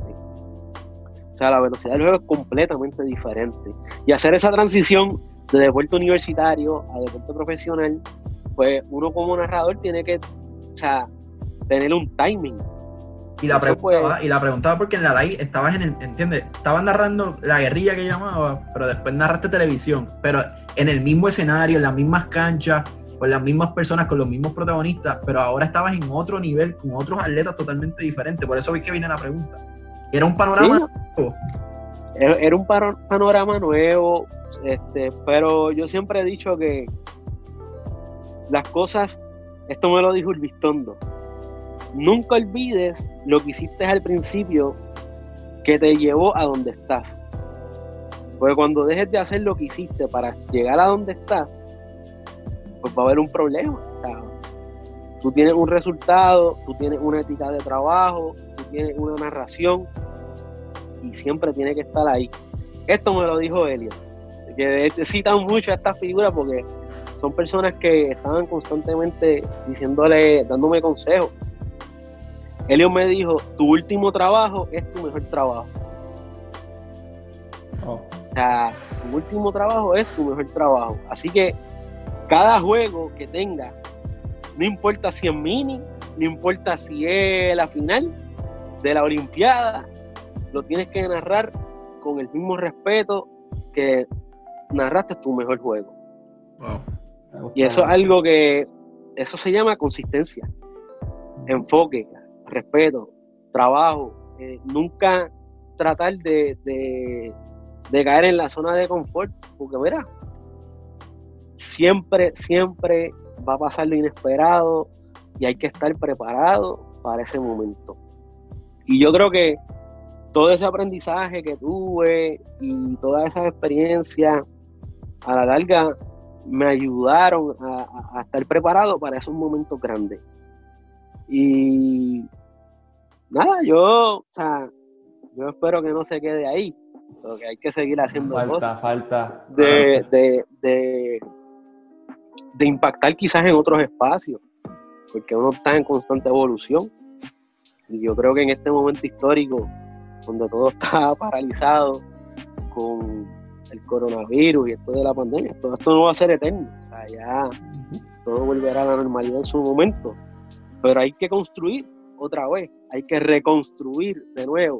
Y yo creo que nosotros tenemos esa tarea junto a otro montón de personas de reconstruir y echar hacia adelante tanto Puerto Rico como en otros espacios donde nosotros estamos creciendo, aprendiendo para poder retribuir más adelante a, nuestro pueblo. Yo en mi caso, eh, me pusiste a reflexionar, Edwin, porque obviamente he tenido muchas vivencias en estos 5 a 6 años que llevo con mi media. Eh, yo tengo tres, tres momentos. El primero fue la primera vez que me tocó hablar con Auri Cruz y me dijo que sabía quién yo era, pues fue un momento de, wow, en, en la comunidad del voleibol, que pues le doy mucho énfasis, aunque mi deporte primario es el baloncesto, pues soy reconocido, soy reconocido y respetado por, por grandes figuras y eso me parece súper. Los, los, centroamericanos 2018, sin duda, eh, uno de los momentos más grandes de mi vida.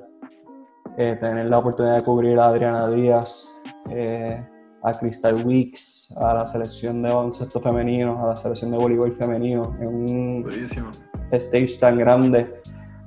Yo no cogí vacaciones por tres años para poder costear ese viaje y poder pagarle a mi fotógrafo. Eso es algo que no mucha gente sabe. Ah, eso, fue, eso fue a pulmón. Eso fue, a pulmón. Eh, a rayos, no sabía eso. Sí, y, y me fui con la frente en alto de que mucha gente me decía, mano, entre ustedes y el Copur, que Cristian Santa Rosa también no lo mencioné al principio, uno de los caballotes que me dio la mano y y de los mejores en la industria. Eh, entre lo que hicieron los dos, aunque eran entidades aparte, pues fue grande. Y por último, pues cuando me tocó narrar live, o sea, ser comentarista de la live, gracias a Javier Sabaf y a, Sacha Costa, pues tener esa oportunidad de tener esa escuela, de pasar por un lugar donde Edwin había dejado su huella, donde Javier poco a poco está dejando su huella también y grande comentarista, incluyendo a Elliot Castro, pues, pues me, abrió los ojos y me dijo, pues mira, mano, ¿verdad? Nos falta, pero vamos bien. Y quiero culminar esto una pregunta que va a ser inusual, cerrar una entrevista así, pero creo que es algo que la gente debe saber. ¿Pensaron en algún momento quitarse? Porque nuevamente se ha hablado de sacrificio y, y son muchos los que se hacen, no solamente económicos, sino también sociales y, y familiares pasó el quitarse por su mente. Voy a empezar con Brian, y puedes Edgar y, conmigo con él. Eh, pues claro, siempre va a llegar ese, por lo menos ese pensamiento eh, a tu mente cuando, cuando se trata de este de, crear un medio, de que estás en un medio eh, que tú creaste. A mí me pasó fue cuando cuando tú ves que llevas desde el 2013 cubriendo y, todos los fines de semana eh, salía a cubrir y no había paga. yo estuve así hasta el 2017 sin cobrar un centavo de Buzzer eh, yo vine a cobrar eh, de Buzzer cuando hice el torneo en el 2017. Eh, pero, y era duro, yo gastaba prácticamente la extensión que yo cogía en Instagram por la beca eh, en todo de cubrir, en, ir a los torneos, en gasolina, en, comprarme equipo, cámara. Y, y, llega el momento que uno dice, ¿valdrá la pena lo que hago? ¿Cuándo voy a estar generando esto? Inclusive yo prácticamente pues, aposté a mi proyecto eh, y me arriesgué cuando en el 2017, creo que fue antes del torneo, eh, a mí me ofrecen eh, un part-time en el periódico El Vocero que me iba a pagar tres días, prácticamente a, a 12 pesos la hora.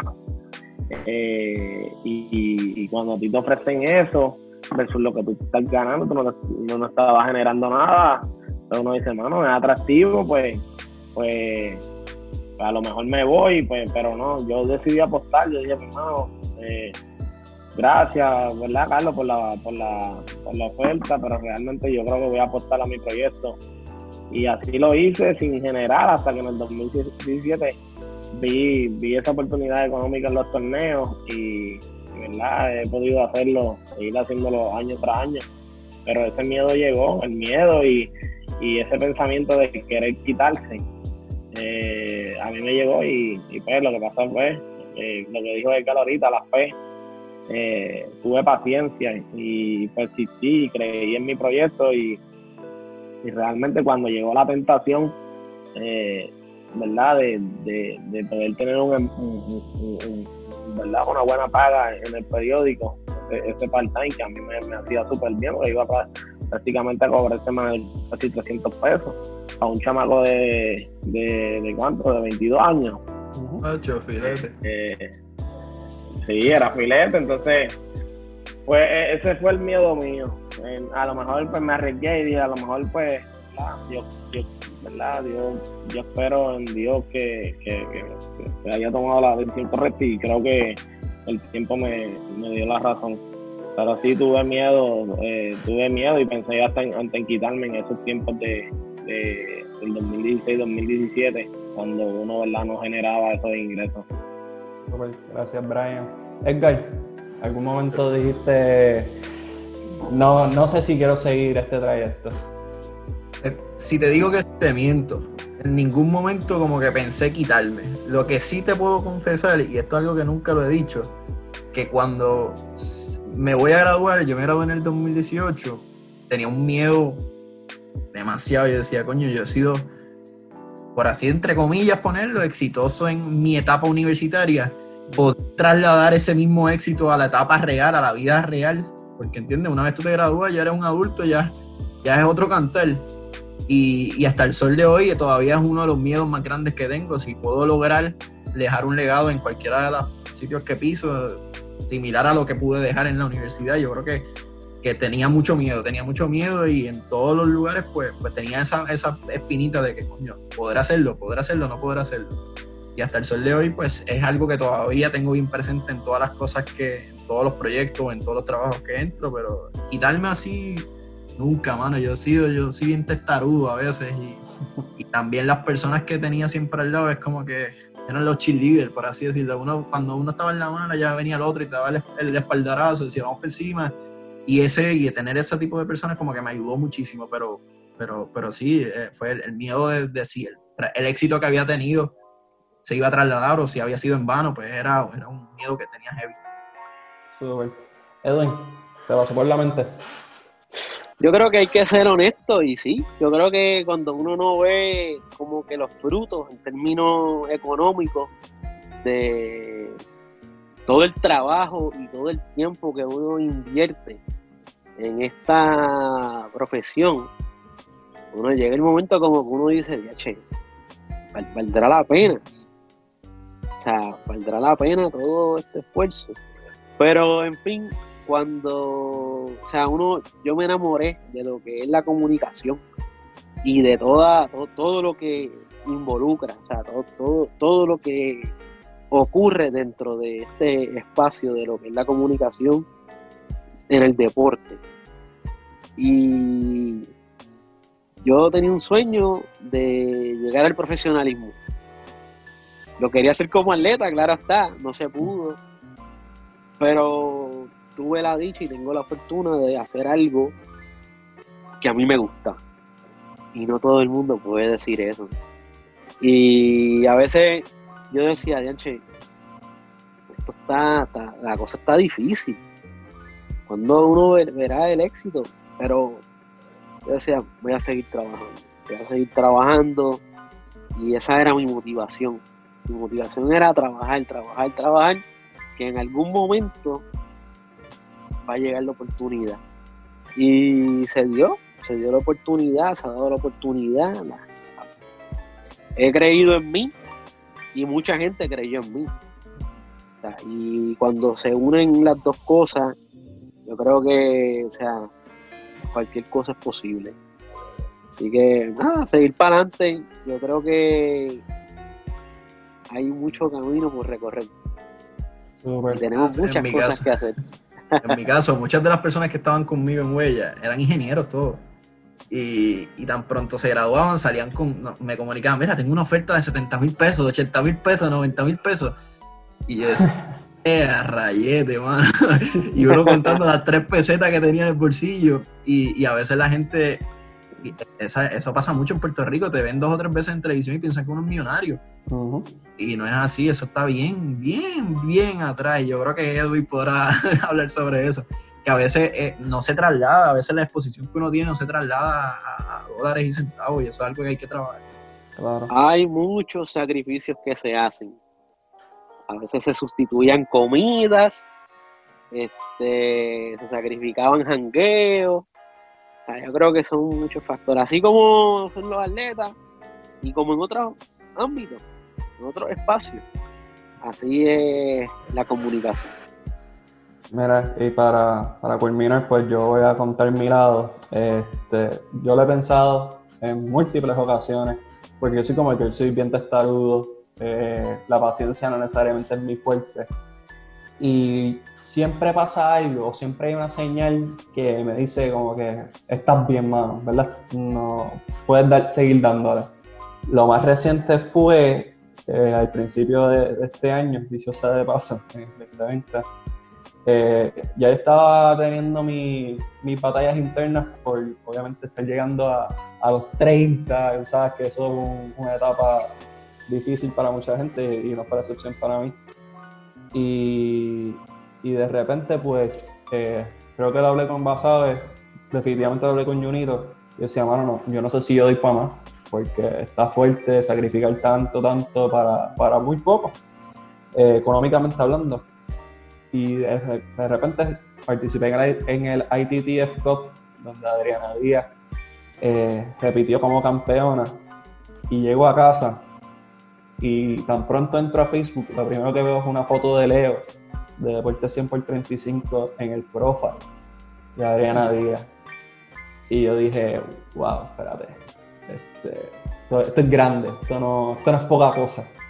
Porque tantos medios que hay en Puerto Rico, tanto, tanta competencia, tantos grandes fotógrafos que hay, y ella o su equipo de trabajo decidió escoger el de mi fotógrafo, que es un excelente profesional, y el de mi página, y eso para mí eh, valió mil. Eso a mí me subió el ánimo, me subió todo. Y, pero sí, yo creo que es algo que nos pasa a todos, eh, por eso, por la falta de paciencia, por la capacidad que uno sabe que tiene también, porque nos consideramos profesionales, nos consideramos muy buenos en lo que hacemos y no es de forma arrogante, sino es la confianza que uno tiene en la preparación y en el conocimiento. Y bueno, yo creo que lo más que le van a sacar la gente a este, este podcast que, este live, que, que se extendió bastante y agradezco a todos su paciencia, es que hay que luchar. Para poder progresar hay que luchar y el que es bueno a la larga se va, se va a reconocer y va a llegar la oportunidad. Pero hay que tener paciencia, hay que tener persistencia y hay que tener suerte. Así que yo creo que es lo más que podemos dar a, a nuestros oyentes. ¿Algo más que quieran añadir antes de que nos vayamos? El micrófono está abierto para ustedes, Brian. Bueno, este, nada, eh, primero, Miguel, gracias por la oportunidad, ¿verdad? Para mí es un privilegio poder estar aquí con, contigo y poder, ¿verdad?, compartir historias con Edgar y con Edwin, que, ¿verdad?, los cuales aprecio y respeto mucho. Eh, mano, no te quiten. Eh, lo que hace es digno de admirar lo poco que estás haciendo. Eh, los otros días estaba viendo el de, Wilmar y este, ¿verdad? Y el de Jensen y y el otro visito de la muchacha, en verdad espectaculares. Eh, no te quites que, ¿verdad? que el trabajo que estás haciendo es, digno de emular y, eres de los pocos en medio, eh, ¿verdad? Que hay ahora mismo en, Puerto Rico, alternativo, eh, serio, que le da la seriedad que se merece el deporte. Así que te felicito y, siga para adelante, nunca se quite que, que en el momento que menos uno espera es que le llegue una oportunidad creo que tiene el potencial. Y, siempre te lo he dicho, te he respetado y, ¿verdad? Y, creo que hace un gran trabajo. Así que gracias por tenerme aquí. Y gracias a ti, hermano. Yo pienso que, y te lo he dicho pública y privadamente, que considero que tu página es la mejor página de cobertura deportiva en Puerto Rico. Sé que es algo familiar, que es algo que le metes mucho tiempo, que tienes un núcleo familiar que te apoya y mi respeto siempre, mi admiración siempre y sigue dándole duro que usted es de los buenos en todo sentido de la palabra. Edgar, ¿algo que quieras dejar para nuestros fanáticos? Me voy por la línea de Brian. Primeramente agradecerte por la oportunidad, tanto a ti como a tu equipo de trabajo. Los felicito por lo que están haciendo. Yo creo que es que, como dijo Brian, dio en el clavo. La seriedad que le dan al deporte se, se, se ve, se ve y yo creo que son los que los aparta de muchas otras personas que fundan sus páginas y que pues están a lo loco, por así decirlo. Por mi parte la pasé demasiado bien, tener la oportunidad de compartir con personas a las cuales respeto demasiado, personas que fueron este, guías para mí, en el caso de Edwin, Edwin, entiende yo, el primer quiso que a mí me llegó, pues la primera persona que llamé, yo no fui ni a los viejos ni nada, yo me acuerdo que llamé a Edwin, no sé si tú te acuerdas de esto, eh, era Edwin, me están llamando del torneo de José Juan Barea, ¿cuánto? Así que agradezco, ¿entiendes? Tener la oportunidad de, seguir fortaleciendo nuestras relaciones y seguir creciendo en cada uno desde su esquina. Yo creo que, yo creo que es bien bonito y esto es lo bonito de estos medios, que esto, este tipo de conversación, no sé cuánto llevamos, creo que son como dos horas y pico. Ah, dos horas. Dos horas. Dos horas con diez. Dos horas con diez y esto nada más lo hubiésemos podido haber hecho en otros, en otros, en otros medios. Eso yo creo que que ahí está la esencia del medio alternativo y, los felicito pues, y, agradecido por darnos la oportunidad de, hablar sobre esto. Gracias a ti, Edgar, por tu tiempo. Obviamente sabemos que eres un hombre sumamente ocupado.